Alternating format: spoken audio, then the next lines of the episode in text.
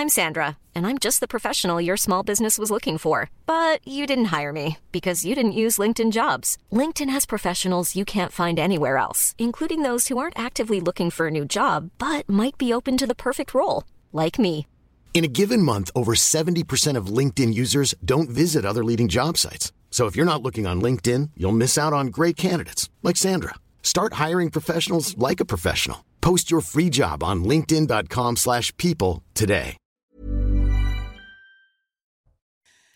Bonjour, ravi de vous retrouver sur euh, l'antenne de CNews aujourd'hui. Nous sommes ensemble pour euh, deux heures. Midi News, c'est parti. Voici le, sommaire, le programme qui euh, nous attend. On va parler bien sûr de ces cours qui ont repris ce matin au collège de Tonins où était scolarisée Vanessa, mais rien ne sera plus jamais comme avant.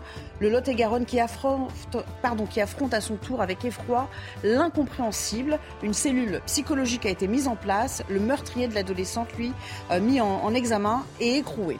On parlera aussi de cette enquête sur les derniers jours de Samuel Paty qui montre le quotidien d'un homme esselé qui se sentait traqué, qui avait peur de rentrer à pied, de quoi relancer encore plus le débat euh, sur l'accompagnement académique et judiciaire des professeurs qui sont la cible de menaces. Une enquête également de nos confrères du Figaro montre ce que beaucoup soupçonnaient déjà, les relations bien troubles entre ONG sauveteuses en mer et passeurs de migrants, avec des chiffres, euh, vous le verrez, qui font froid dans le dos. Dès lors, faut-il s'interroger sur les subventions euh, d'État? Le budget 2023 devrait euh, s'élever à 736 millions d'euros. Enfin, l'inflation, l'inflation qui s'est invitée durablement à nos tables et dans nos foyers. L'État peut-il encore accompagner Jusqu'à quel point? Et quid des industriels et des euh, enseignes? Chacun doit-il prendre sa part? Désormais, on s'interrogera avec nos invités que je vous présente dans quelques minutes. Juste après, le JT, il est signé Simon Guillain aujourd'hui. Bonjour Simon. Bonjour Nelly et euh, bonjour à tous. On commence ce journal euh, avec la Coupe du Monde de foot et la pression qui monte pour les Bleus, les bleus puisque l'entrée en lice c'est demain. Face à l'Australie, Didier Deschamps a tenu une conférence de presse ce matin et notre journaliste sportif Guillaume Filleul est en direct avec nous euh, pour en parler. Bonjour Guillaume. Alors un coup dur pour l'équipe de France puisque ça sera, on le sait, sans Karim Benzema, mais les dernières nouvelles sont plutôt rassurantes. Racontez-nous.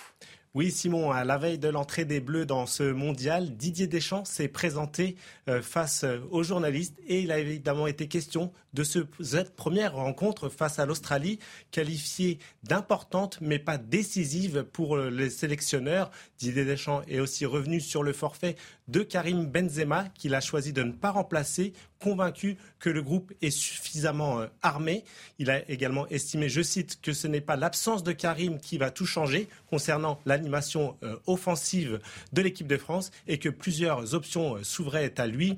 Et pour remplacer l'attaquant madrilène, il devrait aligner à la pointe de l'attaque Olivier Giroud aux côtés d'Antoine Griezmann, Kylian Mbappé ou encore Ousmane Dembélé. Enfin, concernant l'aspect défensif, Didier Deschamps devrait bien évoluer avec quatre défenseurs et a priori avec euh, Raphaël Varane. Il y avait des doutes encore autour de la présence du défenseur de Manchester United, mais euh, ils ont été levés par euh, Didier Deschamps qui a assuré que Raphaël Varane était apte et disponible pour demain. Enfin, une bonne nouvelle pour les champions du monde en titre qui ont jusque-là accumulé les coups durs. Merci beaucoup Guillaume pour toutes ces précisions et pour toutes ces bonnes nouvelles, bien sûr. Dans le reste de l'actualité, une durée d'indemnisation réduite de 25% au 1er février pour les nouveaux chômeurs. C'est ce qui a été retenu par Olivier Dussault, le ministre du Travail, a détaillé ce matin les nouvelles règles de l'assurance chômage aux partenaires sociaux. Les syndicats dénoncent une réforme inacceptable. Écoutez. Quand vous aurez travaillé toute votre vie, hein, 55 ans, vous avez travaillé depuis longtemps déjà, vous êtes malheureusement licencié, eh bien, ce qu'on vous dit, au bout d'une vingtaine de mois, 25 mois, 26 mois, 27 mois, eh bien, ça sera, euh, les, les, ça sera les minima sociaux. Voilà. Ça veut dire des, chômeurs âgés pauvres demain. Et ça, c'est scandaleux. Malgré nos avertissements, et nous ne sommes pas les seuls à avoir averti sur les conséquences de cette réforme, l'ensemble des organisations syndicales, je le dis bien, l'ensemble des organisations syndicales de ce pays, même ceux qui ne sont pas représentés ce matin, sont contre cette réforme et ont alerté sur les difficultés que ça a apporté pour les demandeurs d'emploi demain. L'immense émotion à Tonins dans le Lot-et-Garonne après le meurtre de Vanessa, 14 ans. Le meurtrier présumé a été mis en examen pour enlèvement, séquestration et viol, et meurtre sur mineurs. Une cellule psychologique a été mise en place ce matin au collège où la jeune fille était en cours. Et enfin, un nouveau règlement de compte à Nanterre dans la cité Pablo Picasso. Un homme a été attaqué par plusieurs individus encagoulés qui ont ouvert le feu à plusieurs reprises. La victime a été évacuée à l'hôpital dans le coma en état d'urgence absolue. Voilà pour l'essentiel à midi. C'est à vous, Nelly. Pour, euh, Merci beaucoup, cher Simon. On se retrouve euh, aux alentours de 13h. Les invités pour m'accompagner cet après-midi. J'accueille Eugénie Bastier. Bonjour. Je rappelle que vous êtes journaliste au Figaro. Merci d'être là. L'avocat Pierre Gentillet nous a rejoint également. Bonjour. Noémie Schulz, je vais me tourner vers vous, bien sûr, dans un tout petit instant, du service police-justice de la rédaction. Bonjour, Philippe Doucet est là également, porte-parole du PS. Je suis ravie de, de vous retrouver euh, sur ce plateau également, ainsi que Michel Taub, fondateur d'Opinion international. Merci à tous de nous avoir rejoints cet après-midi. On va évidemment parler de ce qu'évoquait Simon à l'instant, l'horreur et l'incompréhension toujours à, à Tonins, dans le, Lot-et-Garonne, après le meurtre de Vanessa, âgée de 14 ans. Euh, le meurtrier présumé, qui d'ailleurs a reconnu assez rapidement les faits en avançant un mobile sexuel, il a été euh, mis en examen depuis, euh, Noémie Schulz. On va évidemment évoquer avec vous les, chefs qui ont été retenus à son encontre et l'état de l'enquête aussi. Oui, cet homme, euh, à, l'issue de sa garde à vue, hein, qui a duré près de 48 heures, a été mis en examen pour euh, l'enlèvement, séquestration, le viol et le meurtre de euh, Vanessa, 14 ans. Il a donné un certain nombre d'explications pendant cette garde à vue. Il a répondu aux questions des, enquêteurs. Il a parlé. Il a expliqué qu'il avait passé la matinée de vendredi matin dans sa voiture, à proximité donc de ce collège de Tonins. Il dit avoir fumé du, du cannabis et c'est comme ça qu'il aurait repéré Vanessa, l'adolescente de, de 14 ans.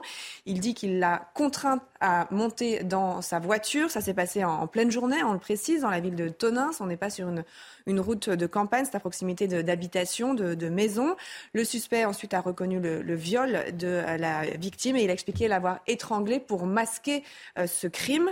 L'autopsie va devoir bien sûr déterminer si ces déclarations euh, correspondent aux, éléments matériels. il y a plusieurs, notamment des questions concernant le la, façon dont il l'a tué, le moment où il l'a, où il l'a tué.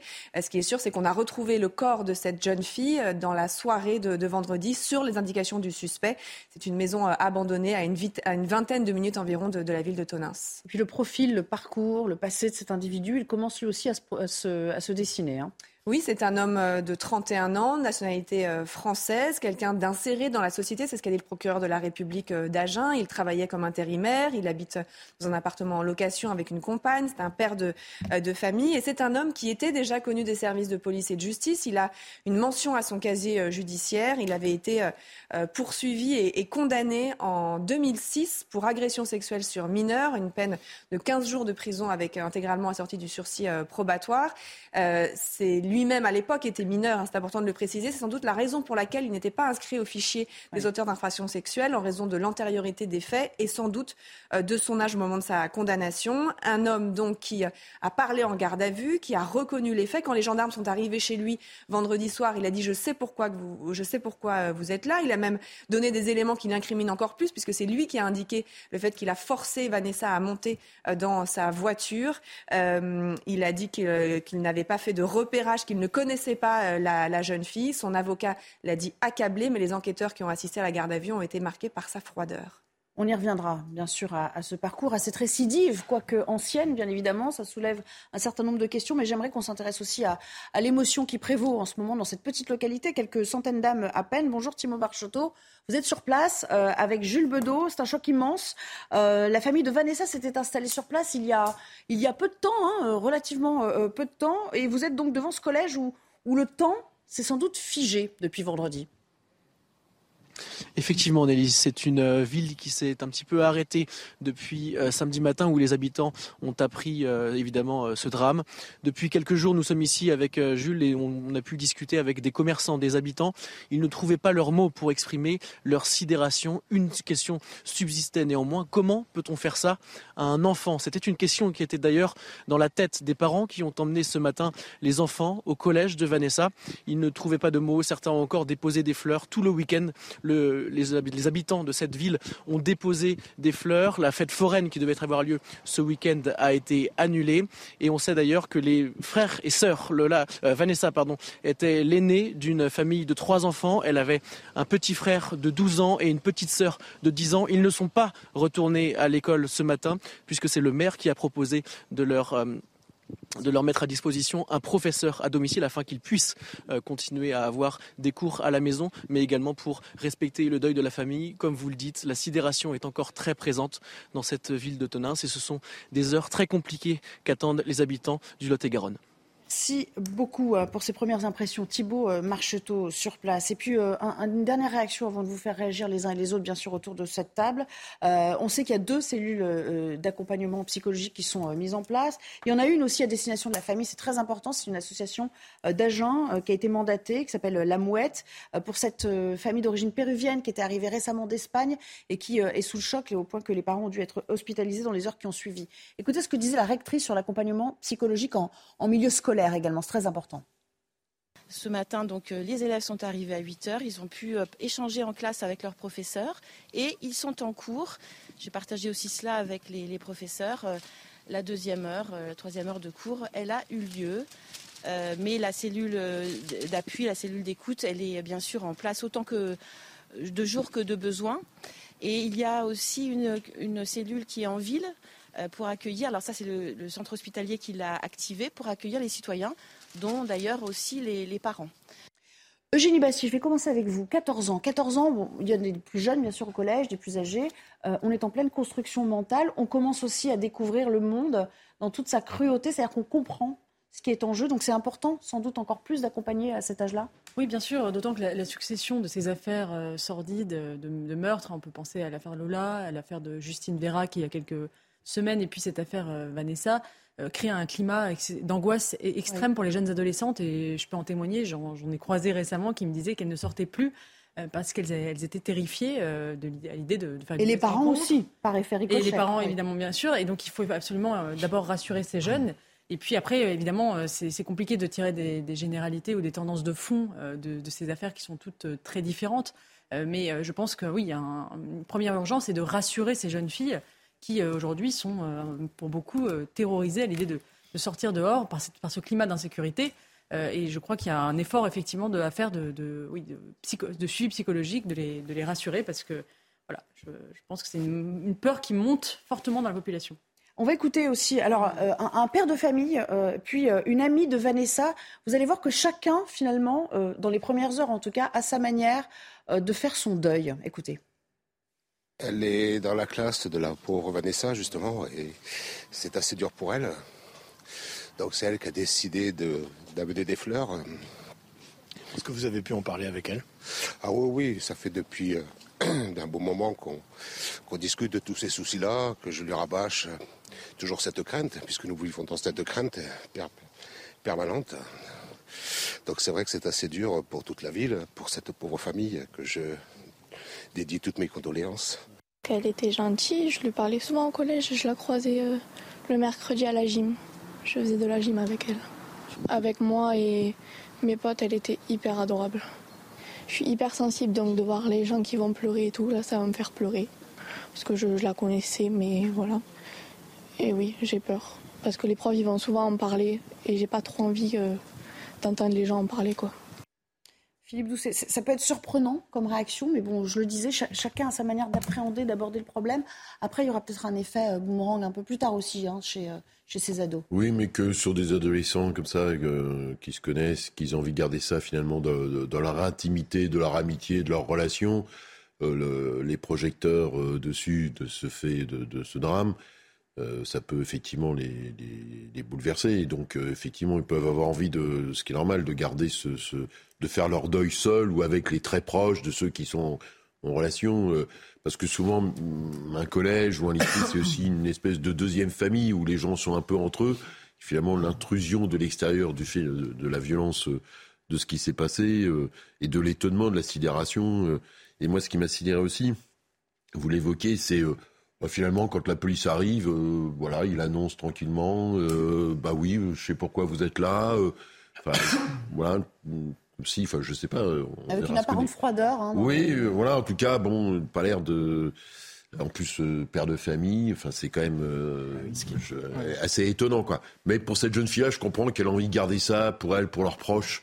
qu'ils n'ont pas envie de ils ont pas obligatoirement envie de partager leur deuil quelque part. Pierre Gentil, est-ce qu'on que faut-il penser aussi de cette médiatisation systématique de toutes ces affaires? Je crois que je lisais dans un, dans un quotidien euh, national ce matin euh, une amie de la, de la compagne du meurtrier présumé qui disait surtout préservez-la, laissez-la, n'essayez pas de la traquer, elle est déjà suffisamment bouleversée comme ça. Je veux dire, il y, a beaucoup d'effets aussi, de dommages collatéraux pour ceux qui sont mis dans la lumière malgré eux et qui voudraient peut-être pouvoir faire leur deuil euh, ah, bah, plus simplement. C'est un problème qu'on connaît très bien, nous juristes, effectivement, c'est quelle est la limite à poser entre d'un côté l'obligation d'informer, et j'irais même jusqu'à dire la liberté d'informer, et de l'autre côté la la, vie privée et puis le respect du deuil de, cette famille. Euh, c'est vrai qu'on on a eu un certain nombre d'affaires. En plus, cette affaire a fait suite, euh, vous l'avez rappelé, à l'affaire Justine, à l'affaire Lola. Euh, et c'est vrai que c'est atroce, hein, il n'y a pas de mots, c'est vrai. Il y a une forme de récurrence, oui. Ben, c'est vrai, il y a une forme de récurrence. Mais surtout, et c'est ça ce qui fait le, caractère encore plus particulier de, de, ce fait divers dramatique, effet divers dans ma bouche n'est pas un mot qui minore. Hein. C'est simplement un fait sur lequel on ne peut pas, j'explique, hein, on ne peut pas tirer de grandes conséquences politiques. Euh, c'est un fait qui relève voilà, d'une criminalité, euh, criminalité de droit commun. Bon, ce qui me, ce qui m'inquiète et je pense qu'il nous inquiète tous, c'est l'extrême banalité, presque extrême banalité du profil de cette personne. Parce que certes, le meurtrier présumé, enfin, il a avoué, hein, euh, avait un antécédent et un antécédent pour des fédérations sexuelles, je crois. Et il avait, il était mineur, il avait 15, ans. Mais on peut, on peut imaginer que aujourd'hui, il a 31 ans, marié, un enfant. on se dit que c'est quelqu'un qui s'est reconstruit. Euh, eh bien non, pas du tout. Et voilà, tout a basculé. Maintenant, écoutez, il y a une enquête qui est en cours. Euh, il a avoué, donc évidemment, l'enquête va avancer plus vite. Il est en cours la réclusion criminelle à perpétuité. Euh, voilà, attendons maintenant, c'est le temps de la justice qui. Michel un, mot sur. Euh, voilà, sur, euh, je repose la même question hein, sur l'hypermédiatisation de toutes ces affaires, ce qu'on en fait, et puis après on reviendra aussi au profil de cet homme, plus dans le détail avec Noémie. La médiatisation est liée à un climat de, violence dans lequel nous vivons tous, et c'est vrai que tous ceux qui sont pères de famille comme moi, se disent effectivement, lorsque son enfant sort, il y a un climat d'inquiétude et il n'est pas lié à la médiatisation de ces affaires, il est lié à ces affaires-là qui sont, plus qui sont nombreuses. Est-ce qu'elles sont plus nombreuses que dans le passé? Je ne sais pas, mais la réalité, c'est que c'est qu'elles sont malheureusement récurrentes. Après, je trouve que ce qui est nouveau, c'est que la dimension du deuil, avant, elle était peut-être plus familiale, liée aussi à la commune. L'effet euh, d'une petite commune rurale euh, est aussi très important. Il y a des grandes affaires criminelles qui ont entaché l'image de certaines communes pour pour euh, des décennies. Je ne les citerai pas pour ne pas euh, nourrir cette euh, mauvaise image. Mais donc, lorsque dans une commune rurale ou dans une région où il n'y a pas beaucoup d'habitants, où tout le monde se connaît, il arrive ce genre de drame, l'impact, il est considérable, il est, il est foudroyant. Mais ce qui est nouveau, je trouve, c'est que la dimension du deuil revêt de plus en plus aussi un caractère collectif un caractère quasiment national. Et c'est vrai qu'il y a presque des rituels qui s'instaurent. Il y a déjà une marche blanche qui est prévue vendredi euh, à Tonins. Et si vous voulez, il y, a, comme ça tout un rituel collectif qui se met en place, qui n'existait peut-être pas il y a 20, 30, 50 ans, et qui est voilà le, le, fait de, notre monde, c'est-à-dire un drame humain euh, euh, qui touche une famille, qui touche une région, touche en fait l'ensemble de la nation. Est-ce qu'il faut le regretter? Est-ce que c'est lié à la méditation? C'est un fait. Et on va y aller de plus en plus. Et quelque part, c'est aussi une manière de dire à cette famille endeuillée, ben, l'ensemble de la nation est avec vous. le deuxième point, je voudrais dire quand même, ce qui est fascinant, parce que les faits divers sont fascinants, ils sont souvent le révélateur aussi de beaucoup de choses de notre société. C'est que la barbarie à visage humain qu'incarne un petit peu ce criminel, euh, elle est quelque part... Euh, voilà, il nous interroge tous. C'est vrai qu'il y a 16 ans, il a déjà commis un acte euh, extrêmement violent. A-t-il ensuite été suivi euh, psychologiquement? Moi, je n'en sais rien. On sait l'état de déliquescence, malheureusement, euh, des moyens de suivi psychiatrique et psychologique dans notre pays de personnes qui ont commis des actes criminels de, l'ordre de violence sexuelle. mais la réalité, c'est que, voilà, ça, ça nous émeut tous ce côté banal de cette barbarie. Noémie Schulz, il reste donc des, euh, effectivement des questions en, suspens sur cette journée. Euh, il a vite reconnu les faits, on le dit, hein, euh, sans être très surpris finalement de son interpellation. et lui dit, en tout cas, il a déjà parlé de pulsion, il a déjà évoqué une, pulsion auprès des enquêteurs.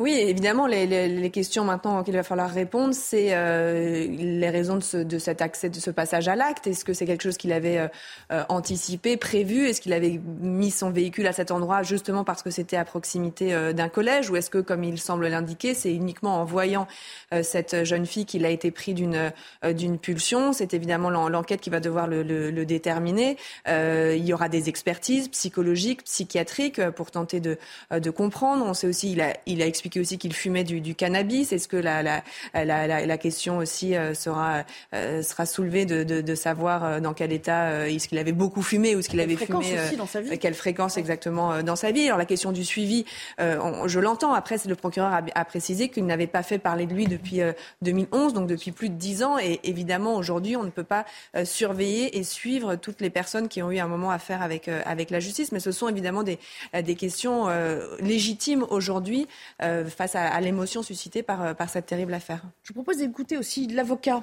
euh, du meurtrier présumé qui parle d'un homme accablé, au fond, aujourd'hui. Cet homme est accablé par, par la pesanteur de, de, la gravité des faits. Voilà. Ensuite, ben pour l'instant, il va aller dans sa cellule et dans, rapidement, il va rencontrer encore une fois des experts qui seront les mieux à même d'essayer de comprendre ce qui, comme ça, paraît euh, totalement inexplicable. Je ne vais pas aujourd'hui, quelques minutes après avoir rencontré cet homme, vous donner des explications. Je n'en ai pas et je crois que ce n'est pas le moment. Voilà. Euh, Eugène Bastier, évidemment, le problème, c'est comment on bascule de la normalité euh, à l'horreur en quelques instants. Ça dépasse un peu l'entendement. En fait, ça rejoint ce que vous disiez tout à l'heure on a du mal à appréhender ces situations de, personnes en apparence euh, bien, bien intégrées, socialement euh, Ça, on a du mal oui, à, voir s'il s'agit euh, finalement de, monstres, enfin, de monstres en le terme générique, comme il a toujours existé dans la société, des, gens qui passent à l'acte, des criminels qui, finalement, des, une espèce de petits résidus de marginalité qui existent dans toute société humaine ou si effectivement il y a un phénomène de société derrière, générationnel, comment euh, on en vient à, commettre ce genre d'acte dans, notre société. C'est difficile à, appréhender parce qu'on n'a pas vraiment encore euh, le profil exact, euh, enfin, les, motivations du, suspect. On, on, a, du mal à savoir si voilà, ce, la multiplication de ces affaires est due à un phénomène de société ou si ça reste voilà, des, des, affaires ponctuelles et résiduelles qui sont en fait le fait de toute société humaine où il y a toujours un petit résidu d'individus euh, capables de commettre des actes monstrueux. Philippe Doucet, il y a aussi peut-être un traumatisme qui est ressorti euh, ou qui est ressurgi euh, pour lui à, la faveur de, bah, des bouleversements dans sa vie. On verra, l'enquête le montrera aussi, mais on, a envie de faire sens en fait à chaque fois qu'il se bah, passe des bouleversements plutôt heureux. Il venait de devenir papa, il s'était remis aussi avec une dame qui avait déjà des enfants. C'est vrai qu'il y a, excusez-moi, mais il y a quelque chose, je trouve, de l'incompréhensible. Mais ça, c'est le, débat sur ce qui nous surprend. C'est ça aussi qui fait l'effet, je trouve. mais ce qui nous surprend toujours, c'est la banalité du mal. C'est qu'à un moment donné, vous avez un individu, vous pouvez croiser, euh, et euh, beau matin, euh, voilà, il, euh, il passe de, de, de, la lumière à l'ombre, il bascule dans, dans une vie banale, normale, là, il bascule du côté obscur. Et c'est cette banalité du mal qui surprend. À chaque fois que vous savez qu'il y a des, des interviews, on dit, bah oui, on connaissait cette personne, ça se passait bien, il était courtois, ça. Voilà, et puis, voilà, à un moment donné, ça bascule. Sur le nombre, je parle sous votre contrôle, mais enfin, depuis un siècle, le nombre d'homicides purs a plutôt diminué. Donc on a une tendance, euh, il y a une tendance de fond de la diminution des homicides. Par contre, effectivement, la société euh, accepte moins qu'avant, si je puis dire, peut-être parce qu'elle le sait plus, cette, euh, cette banalité du mal, c'est fait incompréhensible comment quelqu'un peut aller attaquer une, une, jeune adolescente de 14 ans, comme on a vu tous ces... Et c'est vrai que ça bouleverse aussi parce que tous les parents se projettent en disant euh, ma fille, euh, enfin ce qui est normal, quoi, ou ma petite fille, c'est c'est normal. Et les gens s'inquiètent effectivement de cette que le mal peut survenir finalement à n'importe quel moment de la vie quotidienne de, des uns et des autres, et n'importe où. en milieu urbain. Mais bien sûr, euh, partout, au fin fond de la campagne, enfin au cœur d'une ville. C'est quand même justement, c'est pas sur une route de campagne, on est dans une dans une ville. Mais c'est vrai que c'est quand même assez maison abandonnée à une quinzaine de kilomètres. C'est là qu'il l'emmène, mais qu'il l'enlève, il l'enlève. entre son collège et son domicile, qui est au plein de centre-ville, il y a la 10 minutes à pied et, il l'enlève sur ce, sur ce parcours-là. Donc je crois que c'est ça aussi à chaque fois qui effraie terriblement, c'est de se dire, qui interpelle. Euh, c'est vrai que, enfin, pour faire beaucoup de procès, de procès d'assises, c'est quand même, ça arrive parfois que, les, que, que des gens viennent parler d'un accusé en des termes terribles, mais très souvent quand même, ce sont des gens dont, dont les proches, les, les voisins, les, les, la famille, les amis euh, disent, euh, on n'a jamais pu imaginer ça. C'est quelqu'un de très gentil, c'est un très bon père de famille, c'est une super voisine. C'est et à chaque fois, vous dites, on cherche à faire sens, mais c'est souvent impossible. Alors après, on va rechercher effectivement s'il y a pu y avoir des éléments euh, déclencheurs, s'il y a quelque chose qui peut euh, expliquer, s'il y a des choses dans l'enfance. Enfin, tout ça, c'est le temps de l'enquête puis le temps du procès. Mais c'est assez rare que ce soit écrit sur la, tête des gens qu'ils sont des meurtriers en puissance. Très, très rapidement, Michel. Non, je, je voulais dire qu'on est dans une société qui malheureusement accepte de moins en moins le fait qu'il puisse y avoir des, mm. des actes comme ça. On a besoin de tout rationaliser. Imprévisibles, euh, subites et, et, et, non rationnels. Mais on va s'interrompre quelques secondes. Merci encore euh, Noémie Schulz. Évidemment, on va vous euh, retrouver tout au long de l'après-midi pour nous expliquer comment cette enquête évolue.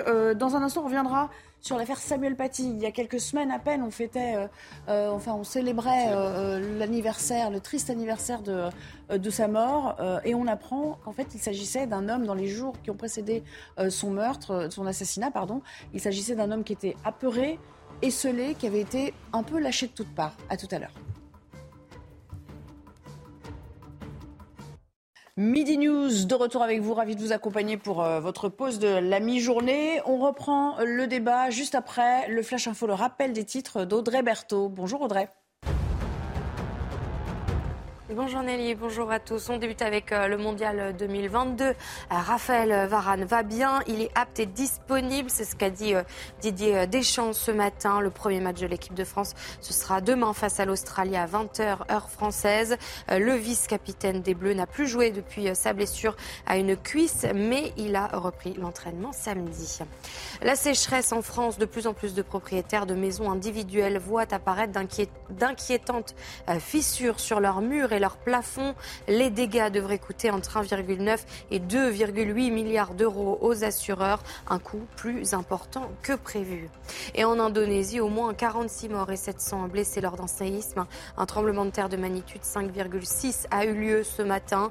L'épicentre était situé au sud de Jakarta, l'Indonésie qui est régulièrement confrontée à des tremblements de terre ou des éruptions volcaniques. Merci beaucoup, euh, cher euh, Audrey, toujours en compagnie d'Eugénie Bastier, Pierre Gentillet, euh, Michel Taube et Philippe Doucet autour de cette table. On va parler des signalements d'atteinte à la laïcité qui sont en hausse, vous le savez, sans qu'on sache exactement d'ailleurs quelle réponse est donnée par le ministère. Ça fera l'objet d'une discussion tout à l'heure. Mais surtout, j'aimerais qu'on évoque ce triste anniversaire de la mort de, Samuel Paty. C'était il y a quelques semaines à peine.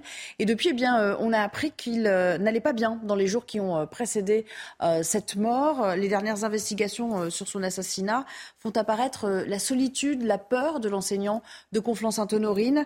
il avait changé de comportement, il avait fait des recherches sur Internet selon un rapport qui a été rendu par les policiers de la sous-direction antiterroriste et qui sont, dont les, les grandes lignes sont divulguées par nos confrères du Parisien. Le tout résumé par Clémence Barbier. Samuel Paty avait-il pressenti une attaque contre lui? C'est ce que révèle le rapport définitif des policiers de la sous-direction antiterroriste que le Parisien s'est procuré. Après sa journée de travail, il tape dans le moteur de recherche C'est quoi une menace à l'ordre public? Le 14 octobre, il effectue cette fois-ci des recherches sur lui-même. Il tape Samuel Paty dans Google. Son nom avait été divulgué dans les vidéos haineuses. À l'origine de ce déchaînement de haine, un parent mécontent de la projection d'une caricature du prophète Mahomet lors d'un cours sur la liberté d'expression le 6 octobre 2020. Se sentant menacé, Samuel Paty demande alors à des collègues de le déposer chez lui à la sortie des cours. Le 16 octobre, jour de l'attentat, Samuel Paty sollicite une nouvelle fois d'être ramené à la fin de la journée. J'ai dû lui dire non par rapport à mon emploi du temps. Le collège, la police et le rectorat ont bien été informés de ces menaces, mais Samuel Paty n'a bénéficié d'aucune protection.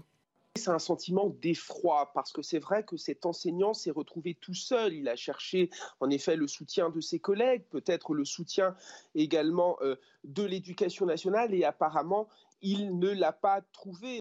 14 personnes ont été mises en examen. Elles risquent un procès aux assises. Réaction Pierre euh, Gentillet. Effectivement, ça, donne une toute autre dimension à l'affaire. C'est encore plus désespérant d'imaginer la peur qui s'était euh, empreinte cet homme et surtout cette tournure euh, terrible des événements dans les dernières heures. Quoi. Ce qui frappe la lecture de l'article du Parisien, c'est tout d'abord la, solitude dans laquelle était Samuel Paty. Cet homme, vraiment, on, on, comprend que cet homme est seul.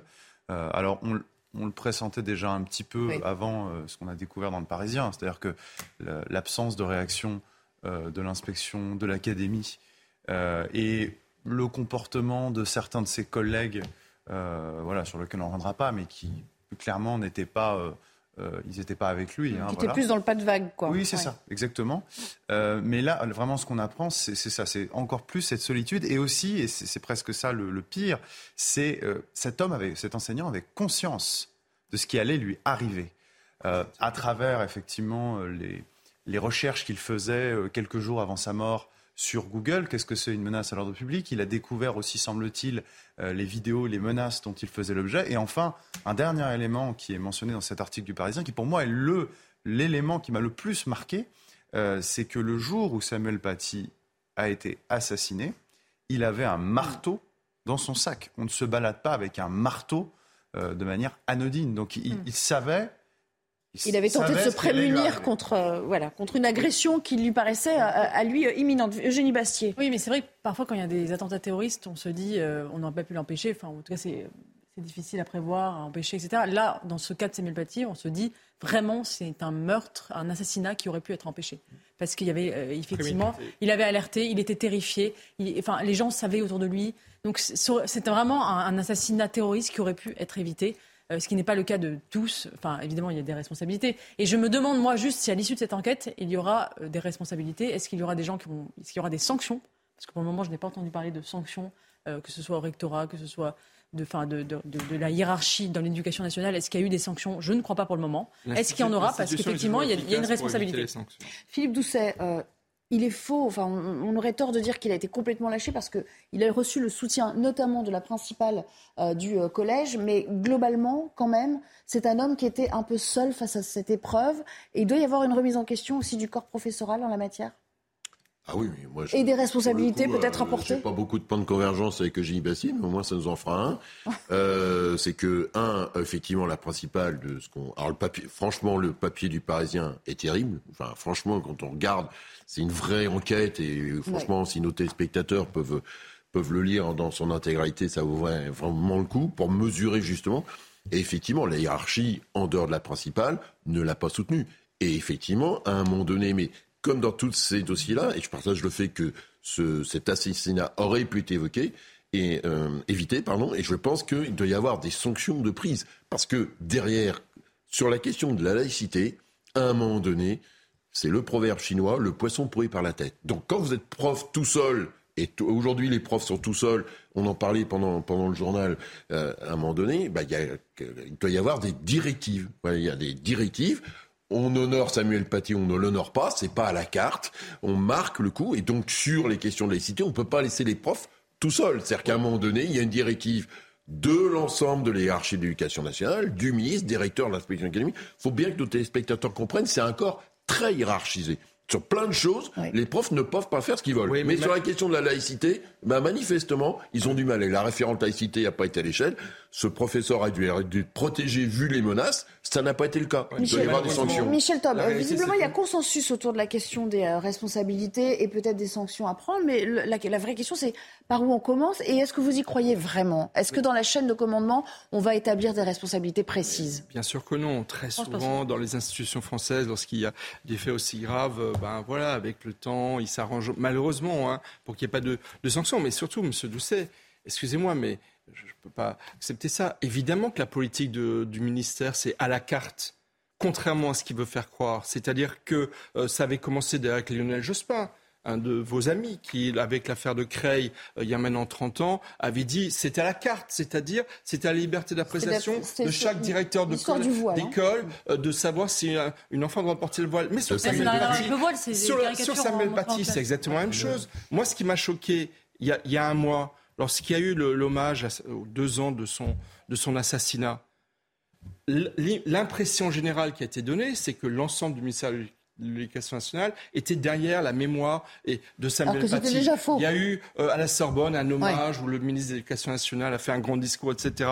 Et en même temps, c'était dû à la carte parce que il a été donné dans tous les collèges et lycées de France des instructions pour dire à chacun, à chacun de rendre hommage s'il le veut à Samuel Paty. Et la réalité, c'est que très peu d'hommages ont été rendus. Pourquoi? Parce qu'il y a un climat de peur dans lequel vivent les enseignants et qu'ensuite, lorsqu'ils se sentent Combien y a-t-il de Samuel Paty en puissance? Je veux dire par là, combien y a-t-il? Parce que Samuel Paty, c'est le meurtre, mais c'est ce qui se passe dans les jours et les semaines qui précèdent.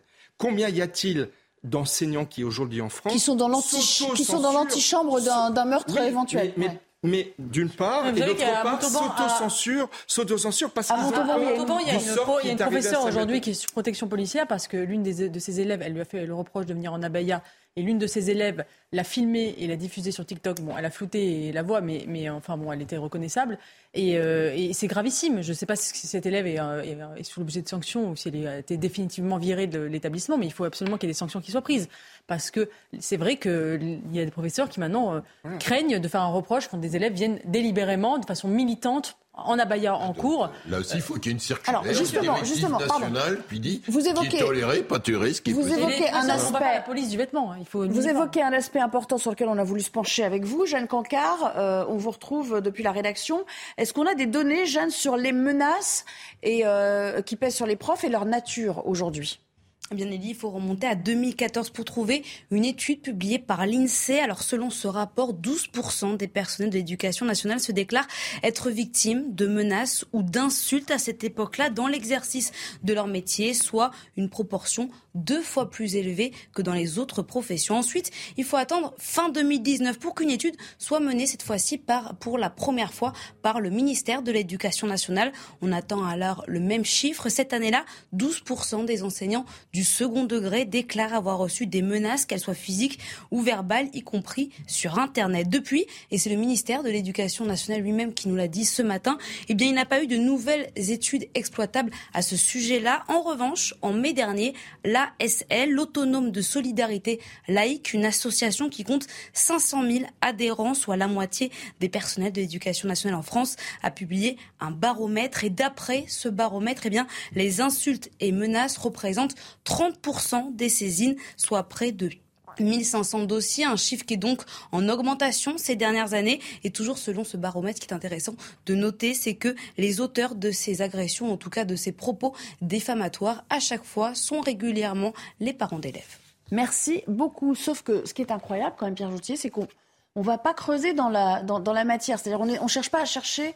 On cherche pas à trouver la nature même de la menace. Moi, c'est ça qui m'a frappé. Alors, un prof sur 10, déjà, c'est quand même assez significatif. Ça, ça paraît énorme.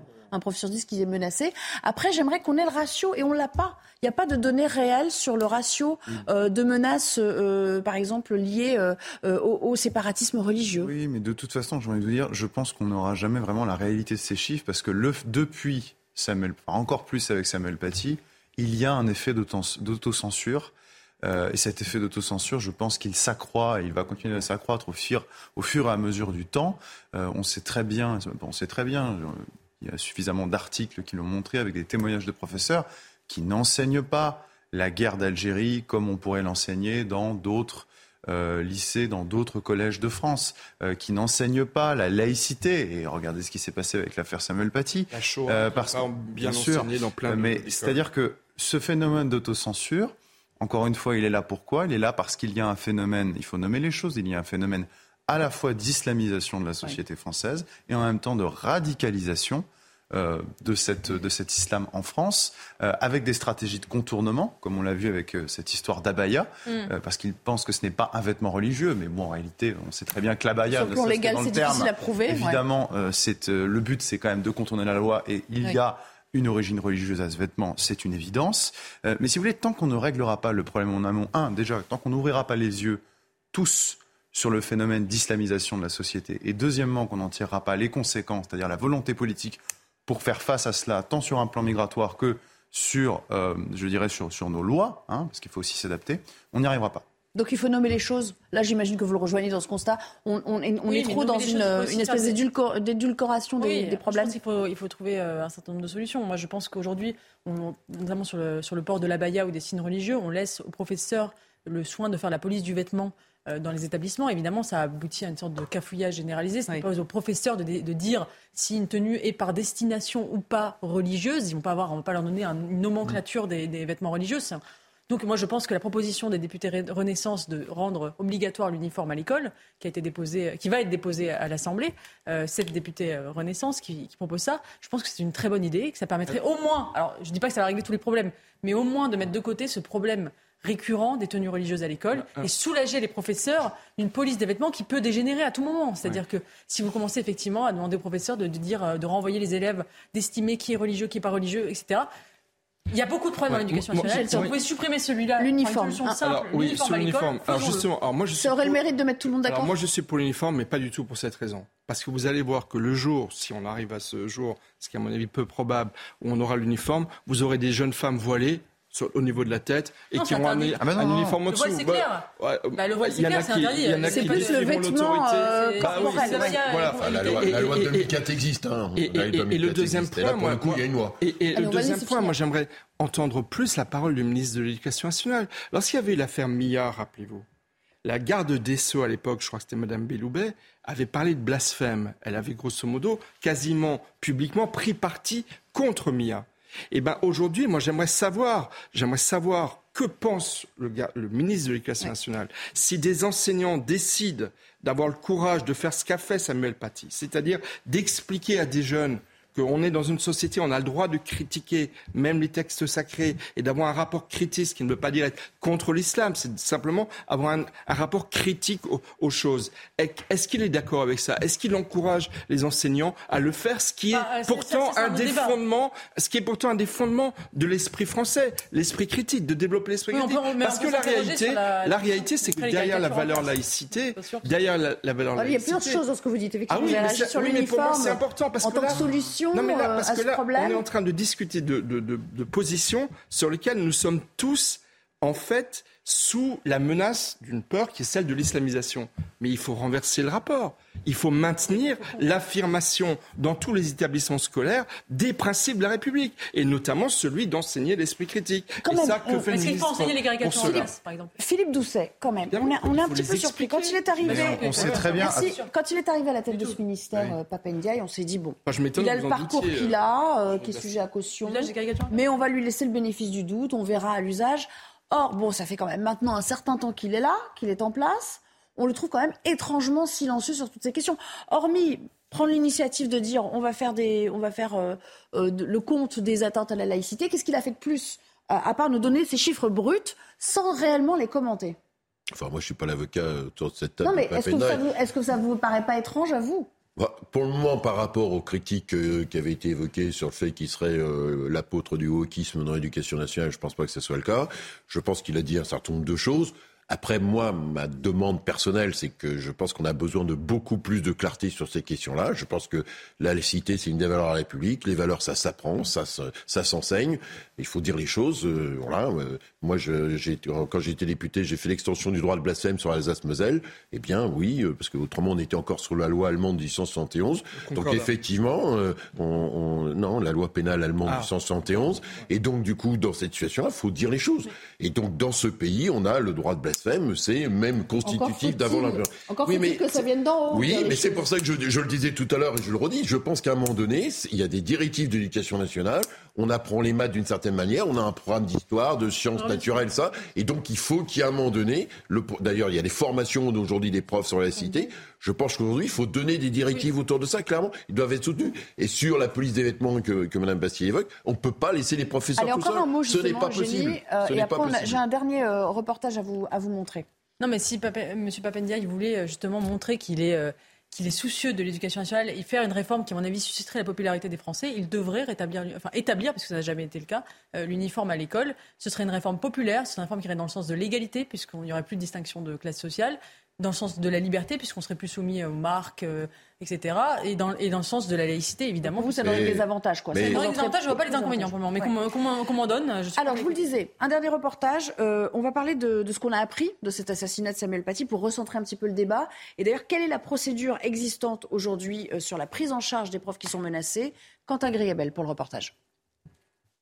Après l'attentat terroriste qui a coûté la vie à Samuel Paty, Emmanuel Macron était ferme. Je demande qu'on ne laisse aucun répit à ceux qui s'organisent pour s'opposer à l'ordre républicain. Conséquence, huit mois plus tard, un article de loi a été créé. L'amendement dit Samuel Paty, puni de 3 ans d'emprisonnement et 45 000 euros d'amende, le fait d'entraver d'une manière concertée et à l'aide de menaces l'exercice de la fonction d'enseignant. Un délit de mise en danger de la vie d'autrui par diffusion d'informations relatives à la vie privée voyait également le jour.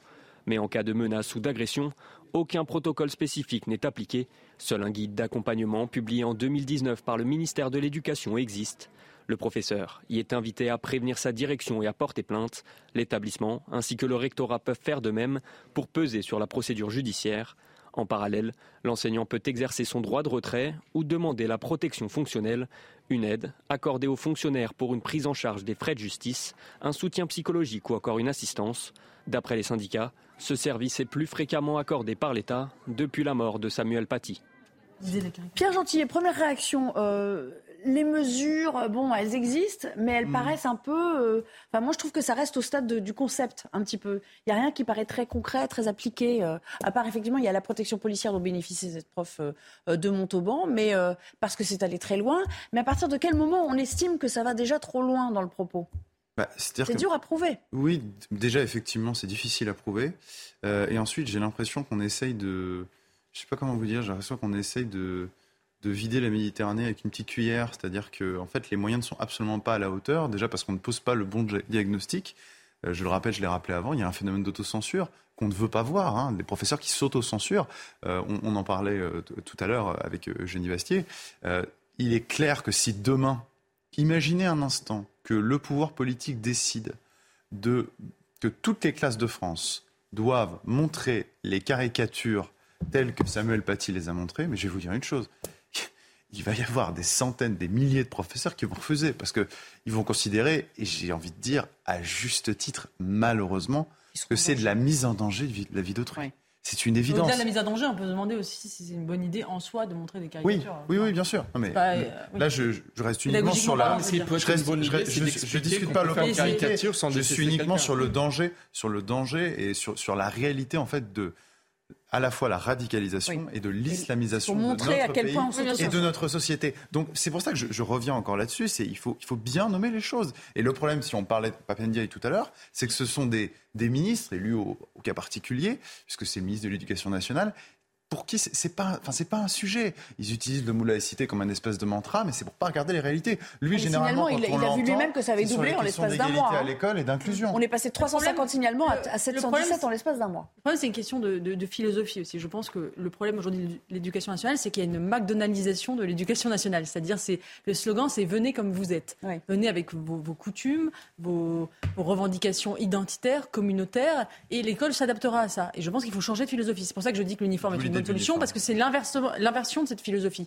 Et, quand, et je reviens souvent sur la circulaire de Jean-Michel Blanquer sur la question trans à l'école. Parce que euh, euh, la circulaire Blanquer dit que finalement l'école doit s'adapter aux revendications de genre des élèves. En disant bah, finalement les profs doivent appeler par le prénom, le pronom qu'ont choisi les élèves. Eh bien ça, c'est aussi une manière de céder, c'est-à-dire qu'on cède finalement aux revendications identitaires et on ne peut pas dire d'un côté, euh, oui aux revendications identitaires sur le genre et non aux revendications identitaires vestimentaires sur l'islam ou communautaire. Et on est les, les faut établir professeurs une sont- norme et aux, aux une norme élèves et de se dire c'est c'est aux élèves de s'adapter à l'école et non pas En l'inverse. quelques secondes, et, et parce que vous C'est- allez nous quitter dans, dans C'est- quelques C'est instants. aussi le, le rapport de force numérique euh, qui se joue. C'est-à-dire qu'effectivement, vous avez des territoires entiers de la, la République où effectivement, euh, il y a une censure qui s'impose. C'est même plus de l'autocensure. C'est une censure qui s'impose par le fait d'une population qui est hostile à, à toute euh, euh, discussion sur le, sur le fait religieux et, et particulièrement euh, euh, vis-à-vis du, du Coran, de Mahomet et, et de préceptes, préceptes islamiques. Le seul fait d'expliquer la laïcité, c'est déjà compliqué, voire impossible à comprendre pour beaucoup de ces jeunes.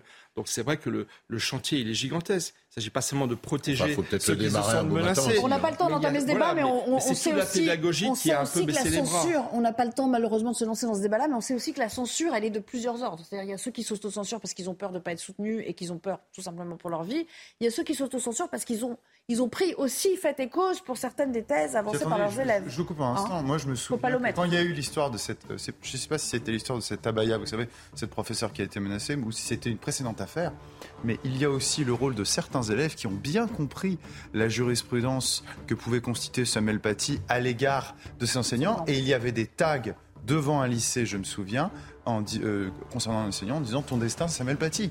Donc c'est Allez, on aussi pris en s'interrompt. compte. On s'interrompt quelques minutes, certains restent. Michel Thom, merci d'être passé sur ce plateau. Euh, on reviendra pour parler des SOS migrants. Ah voilà, ces relations troubles entre euh, pardon, SOS Méditerranée et euh, les passeurs, oui. Ah, c'est un peu pareil, hein. Un peu- SOS pas migrants, enfin, pourquoi pas. SOS Ça Méditerranée. revient À tout à l'heure. C'est un lapsus, ça. On est ensemble pour une heure encore pour euh, Midi News et on se retrouve juste après le JT. Il est signé Simon Guillain à nouveau. Rebonjour Simon. Bonjour euh, Nelly. Une durée d'indemnisation réduite de 25% au 1er février pour les nouveaux chômeurs. C'est ce qui a été retenu par euh, Olivier Dussault. Le ministre du Travail a détaillé ce matin les nouvelles règles de l'assurance chômage aux partenaires sociaux. Au ministère du Travail, on va retrouver Éric de Ritmaten et Sacha Robin. Bonjour Éric. Ces nouvelles règles ne sont pas satisfaisantes et provoquent même la colère des syndicats. C'est bien cela? Ah, ça c'est sûr, le ministre euh, Olivier Dussopt hein, ne fait pas l'unanimité. Les syndicats sont tous hostiles à, ces mesures, hein, que ce soit la CFDT, Force ouvrière, la CGT, la CGC. On nous a pas écoutés, ont-ils dit, on nous met devant le fait accompli. Alors c'est vrai, effectivement, il y a une forte réduction de la durée des indemnisations. On ne touche pas aux indemnités, on touche à la durée, parce que le gouvernement dit, vous savez, dans les autres pays d'Europe, on a entre 6 mois et 12 mois d'indemnité. Eh bien là, on va passer de 24 à 18 mois pour le plus grand nombre, et même les seniors, hein, les plus de 55 ans seront concernés, puisque ça va passer de 36 mois à 27 mois. Les chefs d'entreprise étaient présents aussi ici avec le MEDEF et avec euh, la CPME, les petites et moyennes entreprises. Ils ont dit, vous savez, il était temps d'agir, parce que d'abord, il y a énormément euh, de postes qui ne sont pas pris, il y a une pénurie de main-d'œuvre en France, et c'est pas normal que même des CDI soient refusés aujourd'hui. Voilà ce qu'ils nous ont dit. Alors, vous voyez, il faut équilibrer. D'un côté, bah, c'est vrai que les chômeurs perdront euh, la durée de leurs droits. De l'autre, les patrons espèrent embaucher. Ces mesures, elles s'appliqueront à tout le monde, sauf quand même à certaines catégories. Je vous les donne les marins, les pêcheurs, les dockers, euh, les intermittents du spectacle, et puis aussi ceux qui habitent dans les départements et les territoires d'outre-mer. En tout cas, c'est vrai que les syndicats repartiront à la charge bientôt parce qu'il y aura de nouvelles négociations l'an prochain sur euh, cette euh, convention chômage. Merci beaucoup Eric de Ritmaten pour toutes ces précisions et merci à Sacha Robin qui vous accompagne euh, derrière la caméra. L'immense émotion à Tonins euh, dans le Lot-et-Garonne après le meurtre de Vanessa à 14 ans. Le meurtrier présumé a été mis en examen pour enlèvement, euh, séquestration, viol et meurtre sur mineur. La rectrice d'académie euh, s'est rendue à Tonins en fin de matinée. Deux cellules psychologiques ont été euh, ouvertes. Sur place, nos envoyés spéciaux, Antoine Estève, Jérôme Rampenou.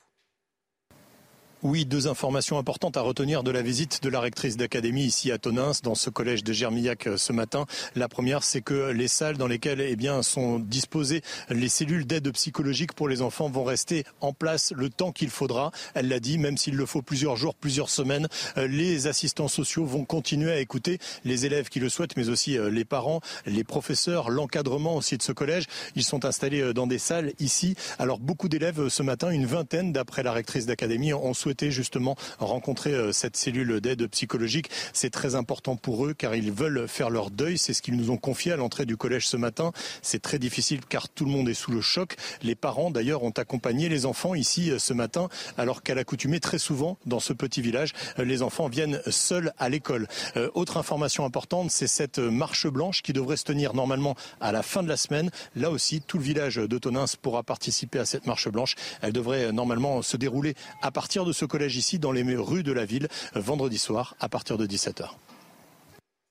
Et un mot euh, de la Coupe du Monde de foot. La pression monte pour les Bleus puisque le premier match, ça sera demain à 20h face à l'Australie. Didier Deschamps a tenu une conférence de presse euh, ce matin et on va justement aller euh, au Qatar retrouver euh, nos envoyés spéciaux Mathilde Espinas et Louis Vix. Euh, Bonjour Mathilde. Alors c'est une Coupe du Monde qui sera sans Karim Benzema, ça on le sait. Mais ce matin, le sélectionneur des Bleus s'est voulu euh, plutôt rassurant sur l'état de forme de ses joueurs. Racontez-nous.